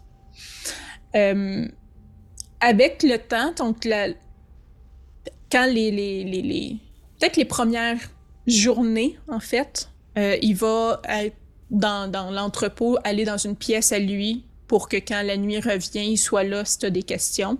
Euh, mais avec le temps, il va chercher une cachette pour être sûr que, parce que ça reste son entrepôt, que ça te mette pas en danger non plus. Donc, euh, depuis quelques semaines, voire quelques mois, euh, tu rencontres régulièrement Antoine pour qu'il t'en apprenne le plus possible sur la société vampirique. Euh, puis surtout pour que tu comprennes comment naviguer, on pourrait dire, cette, nouvelle, cette nouvelle non-vie-là pour éviter la mort ultime, pour pas, pour pas que tu sortes par accident à la lumière du jour, entre autres. Donc, avec lui, tu découvres, tu mets en pratique tes nouveaux pouvoirs. Euh, qu'on laissera la chance aux auditeurs de découvrir en temps et lieu. Euh, et tu apprends aussi à dompter la bête qui est en toi. Donc, tu as tout le temps, c'est une espèce de petite voix en arrière de la tête qui te pousse à être plus cruelle ou manger plus ou tout le temps à être plus violente, mais tu apprends à la gérer euh, plutôt bien pour le moment. Euh, tu découvres aussi... Euh, as une, on pourrait dire à travers tes pouvoirs vampiriques, tu as, accès, on pourrait dire, à une certaine sensibilité ou une nouvelle sensibilité euh, que tu peux exprimer à travers ton art aussi. Euh, donc, euh, est-ce que tu penses que ton art a changé? Si on dit qu'on est quelques semaines, voire mois plus tard? Hmm. ben, à l'époque, j'avais tendance à, je pense, faire des, ben pas je pense, mais je faisais des œuvres de gens que j'avais vus, euh, mhm. que j'avais pas vus en fait, euh, qui n'existaient pas, mais auxquels euh, Céline trouvait justement que ça avait l'air des gens que j'avais croisés dans la rue, mais finalement c'était juste des gens qui étaient sortis de mon imaginaire. J'aurais tendance à dire que là maintenant c'est l'inverse, okay. que j'aurais tendance à peindre des gens que j'ai que j'ai spotés. Ok. C'est bon. qui pourraient potentiellement devenir des victimes, mettons. C'est comme si je faisais une présélection en peignant ces gens-là, puis qu'ils me devenaient un peu alléchants à force de les de les créer sous mon pinceau, puis de les observer, puis de les avoir comme dans mon refuge. Là. Hmm. J'aime l'idée. Euh, donc, euh, t'as as vu, est-ce que tu as revu même Céline depuis ta transformation? J'aurais tendance à dire que oui. Mettons, les seuls humains que j'aurais revus, ce seraient euh, mes parents et Céline qui mettaient les personnes les plus proches. Là. Puis, est-ce que tu aurais montré tes nouvelles toiles à Céline? Non. Non, OK. Je me demandais si elle a... Tu penses-tu qu'à son regard, il y a quelque chose qui a changé? Est-ce que c'est visuel aussi? Ou c'est l'intention, pour dire, qui a changé? Euh, je pense que visuellement, ça paraît aussi. Euh, j'aurais tendance à dire que c'est euh, plus appliqué. OK que c'est on se rapproche un peu plus du, du réalisme. Alors qu'avant, c'était quand même réaliste, mais il restait un peu d'abstrait, euh, puisque c'était pas des gens qui existaient. Nécessairement, il y avait une part de flou. Alors que là, justement, c'est d'aller chercher le plus de détails chez ces gens-là que j'ai tenté d'observer dans tout leur euh, dans tout leur raccoin. OK. Fait que pas loin de l'obsession euh, parfois. Ouais, exact. Euh, puis, à quel endroit préfères-tu rencontrer Céline? Maintenant? Vas-tu encore chez elle ou euh, tu vas plus dans euh, des endroits publics? Je pense que j'irai chez elle parce que je veux pas nécessairement être trop vue en présence de gens que je connais, mettons. Okay. Ça me dérange pas d'être vue quand je sors la nuit par d'autres gens, mais je voudrais pas qu'on remarque que j'ai tendance à voir certaines personnes de façon plus fréquente. OK, je comprends. Je veux pas qu'on les relie à moi. C'est ça. D'un coup qu'un autre vampire te voit, tu tu veux pas exposer un point faible. Euh, tu as déjà des bons réflexes. C'est mhm. bien. Euh, donc, on imagine, on revient à notre caméra narrative qui ressort de l'entrepôt où tu, euh, tu dors maintenant. et donc, on fait encore passer rapidement des jours, des nuits en fixant l'entrepôt. puis, le temps re-ralentit soudainement. Donc, euh, c'est le début de la nuit. On te voit ouvrir les yeux après une nuit qui a été encore une fois sans rêve. Euh, et là, fais-moi un jet d'exaltation, s'il te plaît. Donc, tu me roules un des dix. OK. Et c'est une réussite à 6 ou plus. Malheureusement, non, j'ai eu deux. Donc, tu, J'avais rien à ajouter à ça. Là. Non. non, le jet d'exaltation, c'est un des 10 seulement. Depuis le temps que tu es vampire, dans le fond, à moins que tu tues quelqu'un, tu peux plus jamais revenir à zéro de soif. Donc, tu as tout le temps un 1 qui reste là. Euh, jusqu'à présent, tu te nourris principalement de poches de sang puis de petits animaux. Là. Antoine t'a pas mhm. encore amené euh, chasser l'humain. Euh, fait que tu serais rendu à deux de soif présentement. en anglais, ça se traduit par quoi? Parce que ma fiche est en anglais. c'est en bas complètement. Ça serait hunger? Oui, hunger, oui. Ok, j'en avais même pas un, fait que ça veut dire que j'avais mal fait ça. Ah, mon fait que j'en aurais deux. juste ça. Ouais. Ok, parfait. Euh, Donc, est-ce que euh, l'entrepôt a changé depuis le temps que tu habites là? Est-ce que tu l'as mis un peu à ta main? Est-ce que tu l'as décoré ou rendu plus euh, accueillant? Euh, mettons, eh, est-ce que j'avais accès à des choses pour décorer? Je veux dire, dans le sens ben, où je peux pas vraiment sortir. Tu as pu récupérer tout ce que tu avais de ton appartement. c'est surtout Antoine qui est en danger là, dans la zone nord. OK tu, c'est bien, c'est préférable que tu y ailles pas, mais ta vie est pas vraiment en danger autant que la sienne. Mm. Euh, mais euh, tu as pu récupérer toutes tes choses là, avec le temps sans trop de problèmes. OK. Euh, ben, en même temps, je pense pas qu'à l'appartement, j'avais tant de choses non plus. Euh, puis, tu sais, c'est pas les heures auxquelles je vis, c'est pas nécessairement le temps d'aller chez euh, Simons pour aller m'acheter des cadres et euh, des jeter. Là. Fait que je pense que ce qui habiterait le plus, justement, l'entrepôt, c'est ce qu'il me faut pour, pour faire ma peinture. Fait, que, ce serait principalement mon matériel, euh, tu sais, je veux dire des chevalets, des toiles qui sont euh, terminées ou entamées, euh, un peu, tu sais, c'est pas super euh, ordonné. J'aurais tendance à dire que j'ai quand même gardé l'aspect entrepôt. Ok.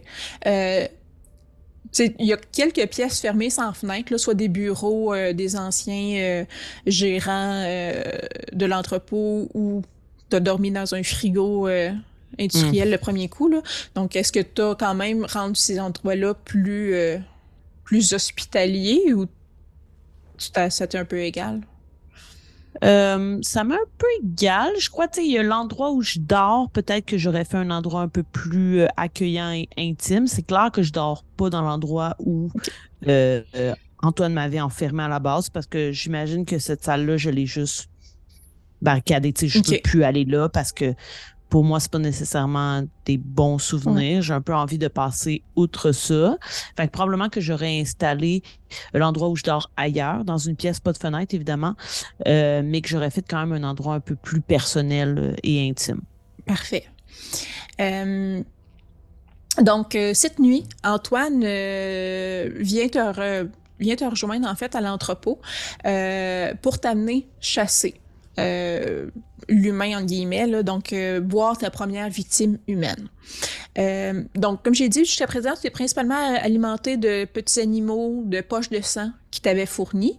Euh, c'est pas particulièrement rassasiant, ça fait la job, mais il y a comme un, mm-hmm. une amertume euh, qui semble calmer la bête au niveau de la soif, mais la bête continue à gronder. Elle est pas satisfaite euh, de ce que tu lui donnes pour la nourrir. Euh, donc, ce soir, Antoine désire te montrer comment boire du sang du sang frais, en fait, euh, sans briser la mascarade et te mettre en danger, ce qui est quand même assez important. Donc, euh, tu embarques dans sa voiture.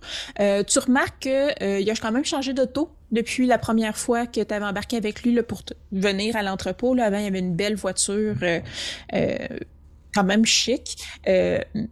Maintenant, c'est pas, pas une voiture en fin de vie, là. C'est pas, euh, c'est pas une bagarre. Un bazou. Euh, un bazou jetable. euh, mais son nouveau moyen de transport, beaucoup moins dispendieux, beaucoup moins élégant et surtout beaucoup moins visible ou reconnaissable mm-hmm. que qu'est-ce qu'il y avait avant. et euh, physiquement, lui, est-ce que, excuse-moi, est-ce qu'il y a comme, est-ce qu'il est encore habillé? Je pense qu'il était quand même bien euh, mis habituellement et tout ça? Ça, il continue. Oui, oui. Euh, je pense que, ben, pas je pense. Euh, dans le fond, il sais, à pas vouloir se faire remarquer par la Camarilla, même s'il va plus sur leur territoire, il fait des grands efforts parce que lui, son il ne vit que pour la beauté dans le monde. Là. Mhm. C'est ce qu'il a tout le temps recherché. Euh, la voiture, c'est un effort. Son apparence physique, c'est quelque chose qui ne serait pas capable, tu penses, de, de s'empêcher de bien paraître. là. OK, d'accord. Euh, donc, il vous conduit, euh, il vous conduit vers le quartier euh, le plus tendance du sud de Toussaint. Là, euh, je dirais que c'est la zone là, où les étudiants de l'université allaient fêter le vendredi soir pendant que toi, tu restais probablement à, chez tes parents ou à peindre. J'imagine que tu sortais pas vraiment souvent, en fait, dans les bars. là. Tout à fait. Donc, il va dans ce quartier-là, très, très populaire, on pourrait dire. Euh, vous descendez, puis il se dirige vers le bar tendance, un peu euh, avant-gardiste, euh, mais euh, très populaire. Là, et il y a deux portiers à l'avant, très stoïques, et une longue file de gens qui attendent leur tour patiemment pour rentrer au bar. Donc, Antoine, en fait, te regarde, sourire en coin, te dit Allez, je te laisse essayer de les convaincre pour nous laisser entrer. En passant devant la file? Mais oui, va, va voir les portiers, utilise euh, peut-être les pouvoirs euh, que t'as en toi, puis euh, réussis à nous faire entrer. OK, fait que je vais débarquer de la voiture. Puis, euh, est-ce qu'il m'avait averti qu'on allait aller dans un bar ou il m'avait pas dit l'endroit où on allait? Euh, il t'a pas dit où est-ce que vous alliez chasser. OK, fait que je suis pas nécessairement bien mise, moi. Là. Ben, il t'a probablement averti de mettre du linge OK. tendance autant que tu peux avoir. Là. Euh, ben, j'aurais tendance à dire que je suis allée peut-être faire les magasins parce que, pour vrai, euh, l'ancienne Bérangère, c'est Ouais. pas du tout son genre de s'habiller euh, de façon extravagante ou pour être C'est- remarqué. Euh, et là, j'aurais tendance à dire que c'est le cas. Là. Ouais. Donc, Puis on s'entend qu'avec avec les achats en ligne maintenant, tu peux faire livrer à peu près n'importe où puis aller chercher tes colliers à l'heure qui te convient. Tout à fait. Euh, fait que probablement que j'ai quand même une tenue euh, tendance, je sais pas exactement, une robe, en tout cas, ça c'est sûr. Euh, J'aurais tendance à dire peut-être une robe verte, un peu émeraude. OK. Puis, elle serait. On est, à, on est à quel temps de l'année? Euh, je dirais que vous êtes, euh, dans le fond, c'est la cérémonie de graduation, euh, le vernissage, c'est la Ok. cérémonie de graduation. Fait que je dirais qu'on vous êtes au mois d'août présentement. OK, excellent. Fait qu'il fait quand même chaud à l'extérieur. Je Oui. sais que moi, ça ne change rien pour moi, mais pour avoir l'air normal. Il fait pas moins 30. Excellent. Fait que j'aurais tendance à dire que c'est comme une robe avec des petites bretelles euh, Oui. assez euh, serrées, donc euh, qui euh, épouse bien les formes, avec une échancrure qui monte sur une des cuisses. Puis là, c'est ça, j'ai de la misère un peu à voir, tu sais, vu que c'était pas du tout le genre de truc que j'aurais porté, le genre d'attitude que j'aurais eu d'aller charmer, d'aller charmer des portiers. Est-ce que là, dans ma nouvelle forme, ça m'apparaît pratiquement naturel ou il y a encore un clivage entre je sens que c'est ça que je suis, mais Euh, je dirais que ça fait quand même, on a dit quelques semaines, voire ben, deux, Mhm. deux- pratiquement deux, trois mois. Euh, tu as quand même une assurance qui vient. Tu te sens plus forte, tu te sens plus résistante, euh, euh, tu te sens moins vulnérable là, dans tous les sens du terme. Fait que je dirais à toi de voir si ça se reflète aussi dans ton assurance quand tu vas rencontrer des gens.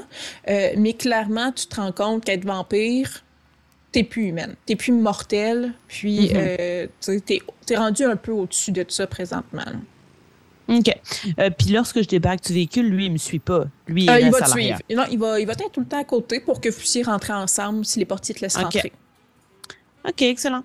Ben, dans ce cas-là, je vais euh, m'approcher, euh, bien déterminé, euh, devant, euh, ben, vers les deux hommes. Oui.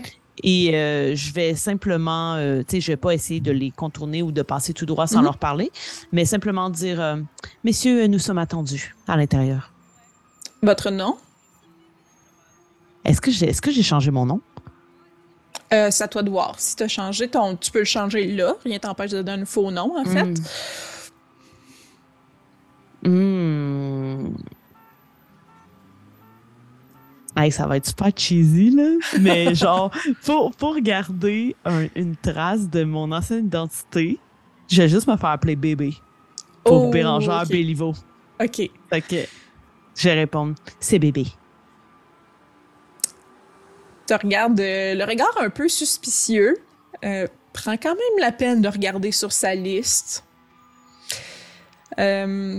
Il n'y a pas de bébé sur la liste. Est-ce que je peux vous suggérer d'aller faire la, file comme tout le monde? Pas la problématique, c'est que nous ne sommes pas tout le monde. Euh, il regarde Antoine. Il a pas l'air sûr. Vous n'êtes pas la première à essayer de rentrer dans un dans le bar sans être sur la liste. Je à moins que vous ayez une bonne raison, je vais vous demander d'aller faire la file, mademoiselle et monsieur. Alors qu'il me dit, t'es pas la première, va faire la pile. Je vais juste tendre ma main, puis comme caresser son visage, puis faire comme, ce serait dommage que je sois la dernière. Puis je vais essayer d'avoir, euh, de, de prendre mon le premier pouvoir. là. Oui, donc euh, euh, je te ferai brasser euh, un jet donc de. Ah là, il faut que je ressorte euh, moi-même euh, les. les... Peu. J'ai pas pensé à ça. Donc fais-moi un, un jet de charisme et persuasion. OK? Donc tu ajoutes toutes les, le- le- les dés euh, que tu as. tu as deux dés de soif. Donc tu remplaces euh, deux dés par deux dés que tu vas reconnaître la couleur. Donc, as-tu des couleurs un peu Euh, différentes euh, du lot? Ben, je- euh, ouais, je vais prendre euh, deux dés euh, de, des petits dice pour les dés de soif, mettons. Parfait. Donc, euh, Euh, c'est c'est ça. C'est Fait là que là, faut que je, admettons que j'en avais cinq en tout. Là, il faut qu'il y en ait deux qui soient. De t'en des enlèves deux, puis tu mets deux, deux d'épicier.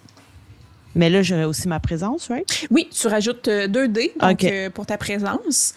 Puis, Parfait. euh, c'est ça. OK. OK. Euh, c'est un jet contesté, fait que c'est quoi les réussites? Euh, ça te prend deux réussites. Et c'est combien pour avoir une réussite? Euh, si c'est plus. Puis est-ce que les 1 annulent des succès? Non. OK. Puis est-ce que les dés euh, de Hunger, ils changent quelque chose, les dés de? Euh, en fait, euh, présentement, tu as combien. C'est quoi tes résultats? Euh, ben là, présentement, j'ai. euh, tu m'as dit que c'était 6, hein? Les, sait réussite? c'est plus, ouais. Ouais, j'ai deux réussites, puis elles ne sont pas sur les Hunger. OK. Fait que, puis, OK, c'est bon. Puis, est-ce que c'est des 10? J'ai un 10 puis un 9 sur mes OK. réussites. Parfait. Fait que tu as deux réussites. Si tu avais eu deux 10, il aurait été doublé. Ça en prend deux pour faire OK. un critique. Fait que ça Oh, aurait wow. fait quatre réussites. C'est difficile. Ouais. Puis, euh, euh, dans le fond, tu réussis. Euh. Si seulement tu avais fait. Le danger avec les dés de, de soif, dans le fond, c'est si c'est une réussite, puis tu as un critique avec un dé de soif. Par exemple, tu aurais eu un, un deuxième 10 sur un dé de soif. Là, c'est la Ouais. bête qui réussit, c'est pas toi. Oh, d'accord. Fait que c'est plus sauvage. Et si t'avais, ça avait été un échec et que sur un des deux, de so- un des de soif, il y avait eu un 1, là, ça aurait été Ouais. un échec bestial. Ok, Mais juste si t'échoues. Sinon, on s'en fout. OK, parfait. Donc, euh, le, le, le portier, euh, son regard change, euh, devient presque, mais je veux dire, séduit. Donc, euh, euh, tu peux vraiment l'entortiller là, comme tu veux présentement. Dire, vo- vo- votre nom, vous avez dit? Bébé, j'espère que vous allez vous en rappeler. Oh, c'est c'est sûr. Servir vers euh, son collègue, là. Laissez-les passer. euh, euh, laissez-les passer. euh. Laissez passer la dame. elle est importante. Puis il y a des, pro- des, des gens qui protestent dans la file parce que ça fait longtemps qu'ils ont entendu. Puis clairement, ils voulaient pas te laisser passer avant. Mais tu es comme, taisez-vous, sinon vous rentrez jamais. Puis ils te laissent passer comme si rien n'était. Euh, clairement, euh, dans mon désir d'avoir du pouvoir sur les gens, ce que je n'ai jamais eu, quand j'entends les gens qui commencent à protester, c'est clair que je me retourne puis je fais un sourire comme satisfait là, de suffisance vers les gens qui attendent dans la foule. Il y a clairement des gens, euh, parce que je ne ferais pas faire des jets contestés à tous eux autres, mais euh, que ça fonctionne dans le fond. Tu vois dans leur regard quand ils te voient que c'est vraiment ça, ça se dégage de toi. Euh, c'est comme un aura euh, qui Mhm. vraiment touche tout le monde autour de toi. Là. Donc tu vois les regards tout à coup. Probablement des regards que, que jamais, qui ont jamais été portés vers toi ou par mm-hmm. autant de monde en plus en même temps. Donc, euh, vous, vous entrez dans le Dibar. Donc, une fois sur le, le seuil de la porte franchie, vraiment l'obscurité enveloppe vous enveloppe là, comme un, un, manteau de mystère. Là, donc, tous les visages deviennent un peu, un peu moins visibles. toi, ça éveille tes sens en même temps? sans dire les sens euh, super naturels, c'est pas un des trucs que tu as choisi, mais tu es quand même plus alerte, tout ça. Donc, euh, ça mhm. brouille un peu tes repères. Euh, c'est la première. T'es pas allé souvent dans des bars, premièrement. Puis là, en plus, c'est beaucoup de stimulation euh, pour toi qui est beaucoup plus alerte qu'avant. Euh, donc, des, la lueur des stroboscopes euh, dessine vraiment des éclats de couleurs sur les murs. il y a des faisceaux de projecteurs qui scintillent. Il y a des, des haut-parleurs gigantesques qui crachent vraiment un rythme électronique puissant. Et puis chaque battement euh, des, dans le fond, résonne dans la poitrine des danseurs.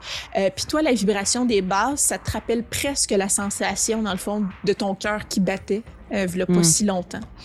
Euh, donc, tu vois les corps euh, qui se meuvent, qui tourbillonnent sur la piste de danse. L'air est saturé de, du parfum, la sueur des danseurs, mais aussi l'odeur des boissons alcoolisées.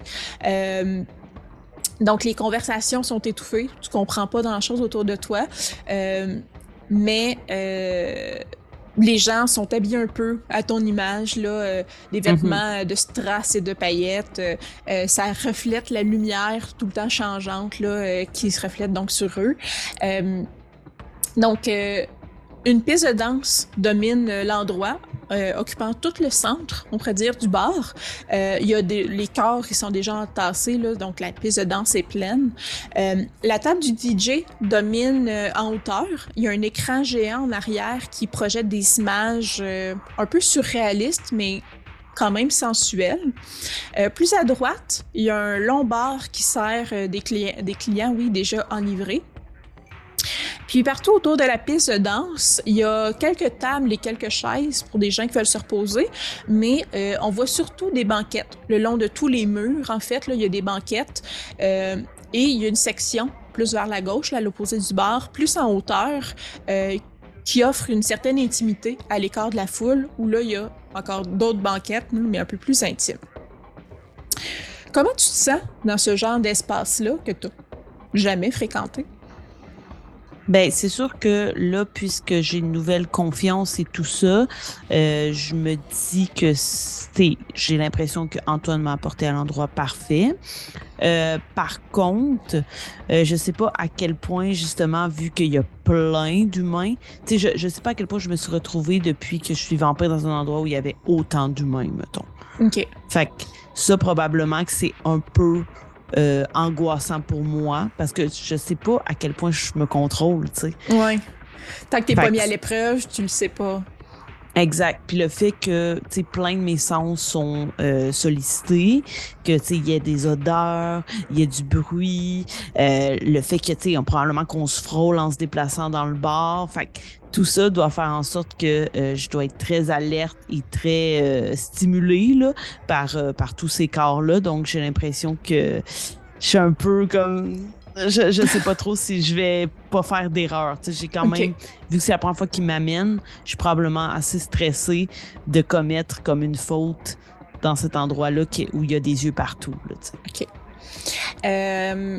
Antoine te regarde. il y a le regard un peu amusé euh, donc, il voit quand même une certaine incertitude.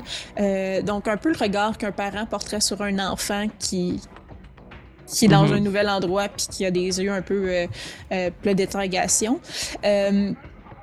donc, ici, c'est ton buffet à volonté, Bérangère. ou bébé, maintenant? Oui, on pourrait dire Belinda Bélanger. OK. Ça ne m'éloignera pas trop de qui je suis. Parfait, Belinda. Et qui j'étais. Ouais. Oh, tu es encore la même personne. Mais bon. Donc, euh, tous ces mortels sont en quête de sensations ce soir. Sens-tu leur parfum dans l'air? Mm Fais le tour. Choisis quelqu'un qui te plaît, puis puis viens me rejoindre avec cette personne-là.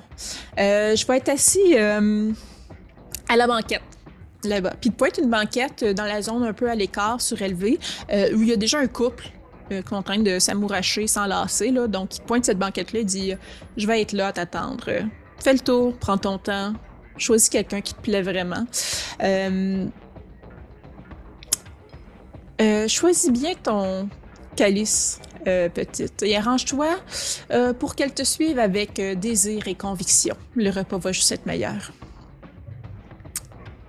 Donc, il se dirige comme ça vers la banquette. toi, tu désires aller où? Dans le bar, présentement? très probablement sur la piste de danse. Je pense que ça va être l'endroit le plus simple pour euh, enivrer quelqu'un. Parfait. Euh, donc, tu diriges vers la piste de danse. Est-ce que tu parcours la piste du regard? Est-ce que tu cherches quelqu'un, quelqu'une en particulier ou une apparence? Euh? oui, je chercherai un homme et je chercherai probablement un homme qui a des traits similaires avec Antoine. OK. Mhm. C'est bon. Um... Un peu, je vais prendre. Dans le meilleur des mondes, je voudrais un homme qui n'est pas avec d'autres femmes. J'essaierais probablement d'approcher un groupe d'hommes parmi lesquels il y aurait un homme similaire à Antoine. Ou du moins ayant des traits euh, partagés. OK.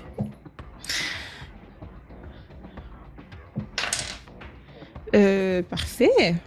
Euh, donc, je trouve ce genre de groupe-là, euh, euh, clairement, c'est bon, c'est des gars qui sont sur la piste de danse présentement ensemble, mais ben dis-moi en fait, toi choisis, est-ce que tu penses que c'est des hommes qui sont là pour danser ensemble ou c'est ils vont à la à la chasse, entre guillemets, eux autres aussi, puis ils vont se mêler à des groupes de femmes bientôt. Ah non, j'aurais tendance à dire qu'ils vont aller se mêler à un groupe de femmes bientôt.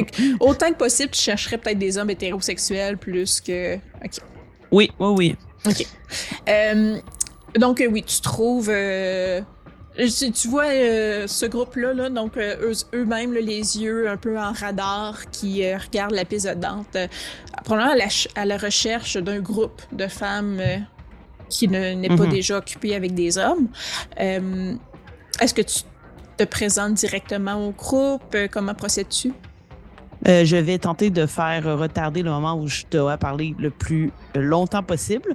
Donc, ma stratégie, ce serait vraiment d'aller danser avec ces hommes-là, mais genre un par un. Tu sais, vraiment faire le tour pour comme les faire les tenter, puis que, tu sais, entre eux, ils sachent pas vraiment est-ce qu'elle en avait spoté un ou elle nous fait juste languir le temps qu'elle choisisse, puis je finirais par celui qui ressemble le plus à Antoine.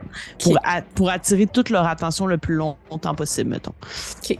Euh, fais-moi un jet de charisme et performance. Euh, OK. Puis là, j'ai toujours le truc de hunger. Euh, oui. T'as pas mangé, fait que c'est encore là. OK.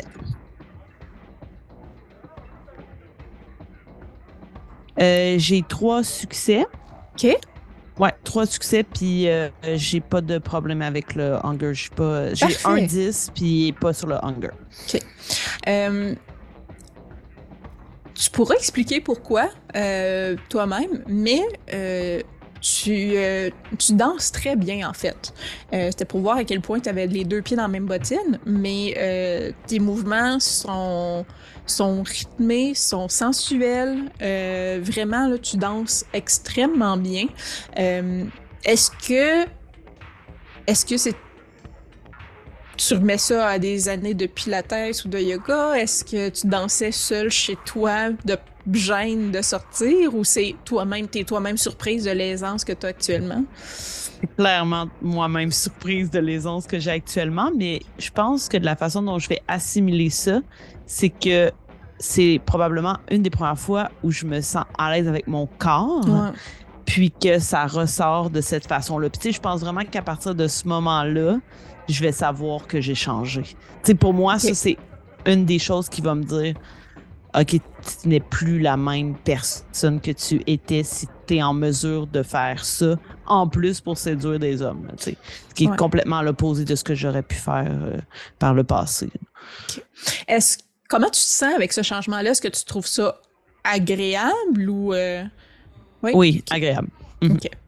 Parce que euh, jusqu'à ce que je commence à danser, je crois que je pensais encore que j'allais complètement me planter, là, puis que c'était comme cause perdue. Là. Je ne vais jamais manger. je ne vais jamais séduire quelqu'un. Euh, ce sera pas bien long, j'ai envie de regarder. Euh...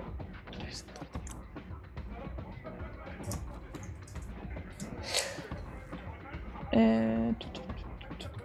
Ok, ce sera pas long. Je train de regarder ton lunch. Euh, faut que je fasse un jet de thé. je me rappelle plus des.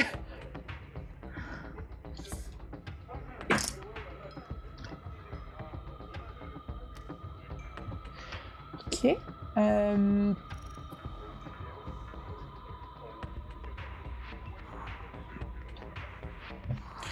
Euh, donc, tu danses. Euh, c'est ça, tu danses autour, autour des hommes. tu tournes un peu autour d'eux.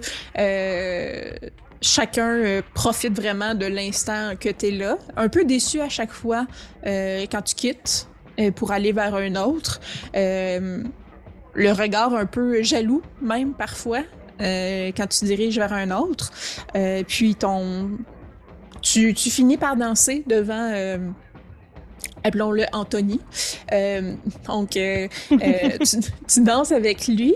Est-ce que tu finis par lui parler, lui dire un mot à l'oreille?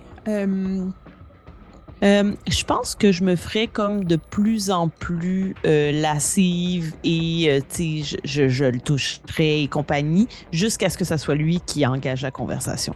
OK.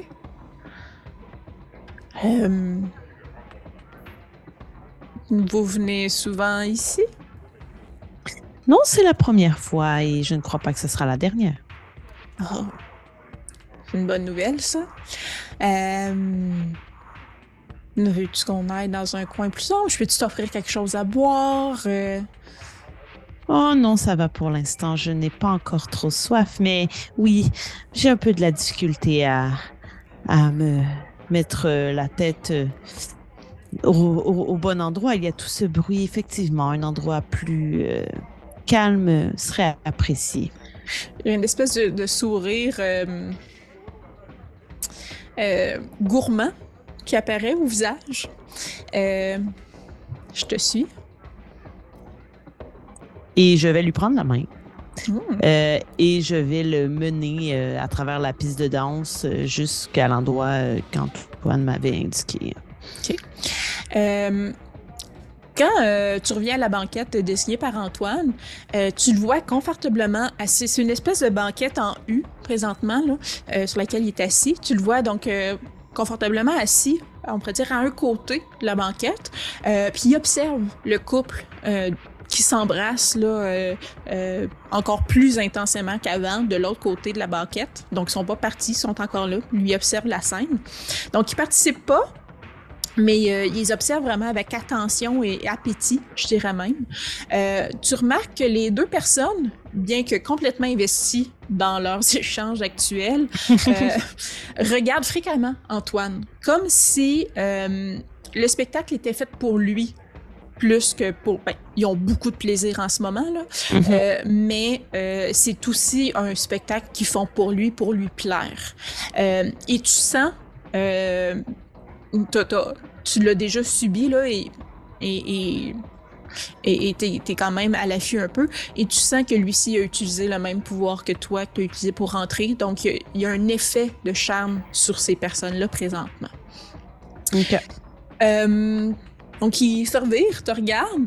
Euh, la personne qui t'amène est un peu surprise que tu la mettes une banquette avec déjà trois autres personnes. Je trouve ça un peu louche. Mais euh, Antoine te dit oh, tu ramènes une prise de qualité. Euh, B, euh, t'as dit pas Bérangère, B? Belinda. Belinda. Euh, tu ramènes une prise de qualité, Belinda. Euh, il pousse un, petit, un petit regard vers le couple devant lui. Là. des fois, regarder, c'est plus agréable que participer. Euh, Assis-toi avec ton nouvel ami. Là. Fais de la place. Puis là, le couple arrête un peu ce qu'ils font et glisse sur la banquette pour le rejoindre de son côté, vous laissant comme la place face à lui. Euh, il verse une coupe de champagne à ton nouvel ami et tu vois quand même un petit, euh, un petit regard, euh, un petit éclair dans son œil, une petite étincelle où il remarque la ressemblance de la personne que tu as choisie. Mhm. Euh, il dit rien pour le moment, mais il remarque. Euh, donc, tu te retrouves euh, devant Antoine euh, et le couple assis à, ses côtés. Antoine euh, dit, un peu en regardant la personne à côté de toi aussi, qui a la coupe de champagne dans les mains, là, boire est tellement plus plaisant lorsqu'ils sont volontaires. En tout cas, selon moi, du moins. Regarde-moi faire, puis bois ton tour. Mais surtout, bois pas trop. Tu voudrais pas en- endommager euh, ce charmant jeune homme, j'imagine. Euh, je te promets, il va en garder un souvenir très plaisant. Euh, et donc, tu vois Antoine à la personne à côté de lui, c'est probablement l'homme qui est à côté de lui. Il plonge la tête vers le cou de l'homme. En deux secondes, tu vois le regard de l'homme partir vers le ciel là, et vraiment être en extase totale. Euh, la femme euh, continue à embrasser l'autre côté du cou de l'homme. Euh, Les mains baladeuses vont jusqu'à Antoine aussi. Euh, et t'as pas l'impression de voir quelqu'un boire du sang. là. T'as l'impression Mhm. de voir plus ou moins trois personnes euh, tu à, veille, à la veille de copuler pratiquement devant toi. là. Mhm. Donc, de ton côté, en voyant ça, que fais-tu? Là, l'autre gars, il a entendu Antoine parler, là. Euh, ben, lui, oui, mais il peut s'associer à boire du champagne. C'est tellement plus plaisant quand il est volontaire. Lui, il est volontaire. là, il boit son champagne. là. OK. Ben, je pense que je ne perdrai pas trop de temps en small talk et compagnie. Puis, je tenterai juste de- d'approcher euh, le gars pour l'embrasser, là. Puis, comme, pour l'instant, juste l'embrasser normalement. Et à force de s'échauffer, I guess, que j'irai vers euh, le cou, là. Euh, le gars, il est pas aveugle. là. Il voit le spectacle en face de vous, euh, qui trouve très, très plaisant. Euh, donc, il se laisse embrasser. Il te remet la monnaie de ta pièce aussi. Donc, si tu l'empêches pas, il va avoir les mains qui vont se mettre à te tripoter aussi euh, de haut en bas et de bas en haut, là, euh, euh, sans grande gêne.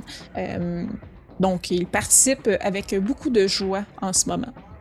Je ferai également la même chose, puis je l'empêcherai pas. Puis euh, j'aimerais ça euh, remarquer s'il y a des endroits où, admettons, euh, je, je le caresse, s'il y a des endroits propices à le faire frissonner. Admettons, les oreilles, il y a des endroits qui sont habituellement assez euh, euh, sensibles. Parce que j'utiliserais cet endroit-là juste avant de le mordre pour essayer de comme à mettre son attention un peu sur autre chose, là, mettons. Ouais, euh, ben je dirais que, mettons que euh, quand tu le caresses, euh, le, le bas de la nuque, tu vois que ça, il a vraiment l'air, euh, quand tu lui, euh, lui agrippes un peu les cheveux, il a l'air de particulièrement aimer ça, ou dépendamment comment vous êtes placé, des fois quand ta main parcourt le bas de son dos aussi, il a l'air d'avoir un regain encore d'énergie à chaque fois que tu fais ça. là. Donc c'est peut-être deux endroits où lui a particulièrement aimé se faire toucher dans cette embrasse actuellement. Excellent. Alors, je viserai le bas de la nuque parce que c'est assez proche de l'endroit où je vais aller mettre mes dents. Parfait. Donc, euh, ta main se glisse euh, dans ses cheveux, dans le bas de sa nuque. Un peu de pression agrippe euh, euh, ses, euh, ses cheveux châtains. Et d'un coup, tu mords. tes dents transpercent facilement son cou et directement dans la jugulaire. Un flot de sang te, te parcourt la bouche. Euh, tu l'entends t'as quand même l'oreille à côté de sa bouche, là, tu l'entends avoir un grand, comme, un, grand soupir, euh, vraiment, de plaisir. Et euh, dans tes yeux, présentement, tu vois des flashs, des flashs de... de moments où il était avec d'autres femmes, parfois même avec toi quand tu dansais avec lui, mais juste des moments justement d'extase comme ça, euh, des moments qu'il a partagés plus intimes, qu'il avait des relations sexuelles avec d'autres femmes, mais c'est vraiment des images qui te parcourent comme ça en flash de moments qu'il a vécu. Euh, tu, euh, est-ce que tu désires euh, en faire un baiser persistant ou pas pour le moment? Ça, ce serait comme euh, quelqu'un qui reviendrait tout le temps à moi, c'est ça? Euh, ouais. Donc, qui, ferait, qui durerait, là, c'est le nombre de niveaux de présence que tu as en termes de journée. Fait que pendant deux, trois jours, il chercherait à te retrouver pour que tu puisses boire à lui. Là. Il aimerait que tu reboives de lui par la suite. Sinon, c'est juste l'espace d'un moment, puis euh, il va pas te courir Euh, après. Je pense que pour la première victime, j'aimerais juste que ça soit cette fois-là. Parfait. Euh, tu, euh, tu remarques aussi dans le, le, le sang ne goûte bon. Comme déjà pas ce que goûtaient les poches de sang ou le, le sang pour animaux. Euh, Mhm. Tu sens la bête en toi aussi euh, être aussi comblée euh, que, que, que la personne présentement que tu es en train de, man- de boire. Euh, Mhm. donc, il y a quelque chose de- qui te rassasie vraiment, mais il y a un, un goût particulier au sang que tu n'avais pas goûté dans les poches de sang aussi euh, avant. Euh, un mélange, euh, c'est presque aérien euh, comme sang.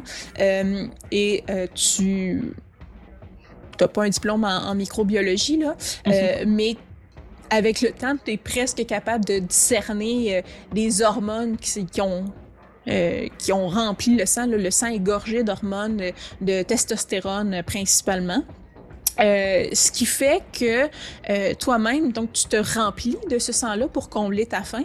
Euh, et tu sens que ça te donne quand même une certaine puissance sur certains aspects. Tu te sens plus charismatique, tu te sens plus, à la limite, plus belle, plus séduisante qu'avant même. Donc, j'imagine que là, tu es à deux de soif.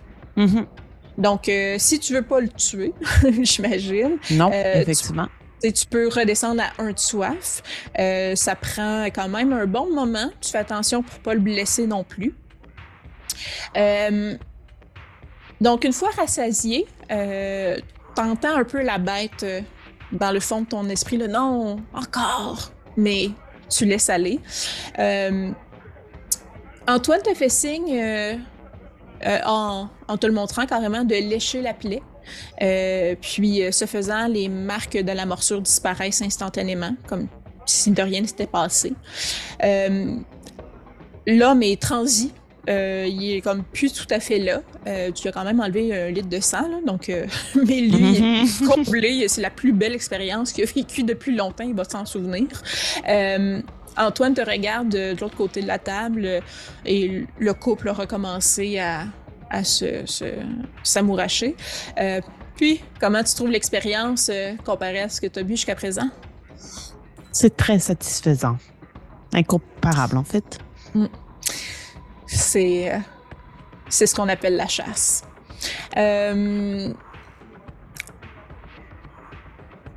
Donc, tu sais, je pense que, euh, ben, sans dire que c'est hyper visible, Antoine a l'expérience quand même là, de. euh, je pense que ton calice avait une certaine euh, excitation euh, dans le bas-ventre, à ce que je peux voir. Euh, ça devait goûter quand même quand tu euh, t'as bu? Hmm, oui, mais je ne pouvais pas vraiment comparer. euh, donc, euh, il y avait un goût qu'il n'y avait pas dans les animaux, effectivement. Euh, dépendamment, chacun, chaque vampire a un peu ses goûts, chaque vampire a un peu ses, euh, ses préférences, mais euh, euh, dépendamment de, de, l'émotion ou de la victime que tu as, si c'est une personne qui a une certaine tendance à un type d'émotion, ces émotions-là vont être plus fortes, plus fréquentes chez elle. Lui, clairement, c'est un tombeur de ses dames. Le sang a des pouvoirs. Il va pouvoir, pour pas me répéter, il va, il, va te donner plus de force quand tu vas util- utiliser certaines euh, de tes disciplines. Euh, pour nous, euh, tout ce qui est en lien avec les personnes sanguines nous aide. Pour d'autres, c'est la dépression. Pour d'autres, c'est la colère. Nous, on les aime tendres et juteux, je te dirais. Euh, éventuellement, peut-être pas aujourd'hui, euh, quelqu'un, si tu trouves un, un calice que sa résonance est particulièrement intense, tu pourrais même le transformer en goule si tu voulais qu'il soit tout le temps disponible pour que tu puisses le voir. Mais ça serait une leçon pour une prochaine fois. As-tu encore faim? Veux-tu répéter l'expérience? Es-tu prête à retourner chez toi? Je crois que pour l'instant, euh, je vais juste profiter de la piste de danse. Je me suis découvert un nouveau talent ce soir, mis à part celui-ci. Parfait. Va t'amuser. Euh, tu me feras signe quand t'es prête. Donc, je me. Ouais. Je te laisse aller. Je vais aller danser, mais je pense que j'aimerais ça essayer comme à distance de le convaincre de venir. Antoine? Ouais. De venir danser avec moi. Parfait. Euh, euh, je te demanderais encore de faire un jet de. Euh, moi, j'ai oublié le nom en français. How. Donc, c'est celle que tu as faite avec les portiers, qui est. Charisme et persuasion. Ouais, c'est ça. C'est le nom du, du, pouvoir, là, que j'étais plus sûre. donc, c'est. Ah ouais, c'était révérence. Oh là là, ça fait quand même beaucoup de dés. Puis lui va essayer, sans dire qu'il résiste, il va quand même essayer de voir euh, s'il fait par, euh, parce qu'il n'a pas le choix ou parce que ça y tente. J'aimerais quand même ça que ça y tente, là, mais. Ouais. il y a eu zéro. Il n'y a, pas, a pas eu de réussite. Oh! J'ai eu quatre succès, puis j'ai eu un succès sur le hunger, mais ça compte pas. Fait que quatre succès, dont un 10. Parfait. Fait que, ben. Euh, T'es pas sûr si t'aurais suivi malgré tout, euh, mais il est conscient que tu utilises son pouvoir, euh, ben ton pouvoir. Euh, tu, fait vient vers toi. le sourire aux lèvres, il te suit un peu à distance au début, comme si tu te laissais un peu désirer, mais clairement pour le reste de la soirée, il te trouve particulièrement charmante. Excellent. C'est ce que je voulais. Il m'a mis au défi tout le long de la soirée. fait que c'était comme mon dernier défi de le séduire lui. fait, que vous passez comme ça le reste de la soirée à danser sur la piste euh, en. Ouais. Aussi langoureusement qu'avec les jeunes hommes au début? Ouais. Parfait. Il, clairement, il n'y a aucune résistance avec euh, le pouvoir tu as utilisé. Euh, on verra peut-être une prochaine nuit s'il t'en reparle, de savoir euh, s'il apprécie ou non de faire jouer ce pouvoir-là euh, mais tu te doutes que euh, avoir le regard amusé qu'il y avait au début de la soirée, qui serait plutôt fier en fait mm-hmm. que tu aies réussi ça. Excellent. Donc à la fin de la soirée, il vient te reconduire à l'entrepôt. Ce sera pas bien long. Donc, il vient te reconduire à l'entrepôt. Euh, et résonne encore dans tes oreilles le rythme de la musique. Euh, vraiment, tu as l'impression d'entendre le cœur palpitant de la ville euh, que tu as laissé derrière toi. donc, oui, ton existence vampirique va assurément être un voyage solitaire, mm-hmm. rempli d'ombre, rempli de secrets, mais t'apprends quand même que tu peux continuer à naviguer dans la société euh, des humains, des mortels, euh, que les nuits vont être remplies d'attraits, euh, autant la passion de la peinture que ces sorties-là que tu n'avais jamais pu faire avant, en fait, que tu as maintenant la confiance de faire. demain soir, parce que c'est le temps de retourner te coucher pour la journée, mais demain soir, une nouvelle toile t'attend. Euh, l'ancien entrepôt abandonné à la périphérie de la ville euh, oui, témoigne de souvenirs d'une autre époque. les murs qui sont encore en décomposition là, chuchotent des histoires d'une autre époque.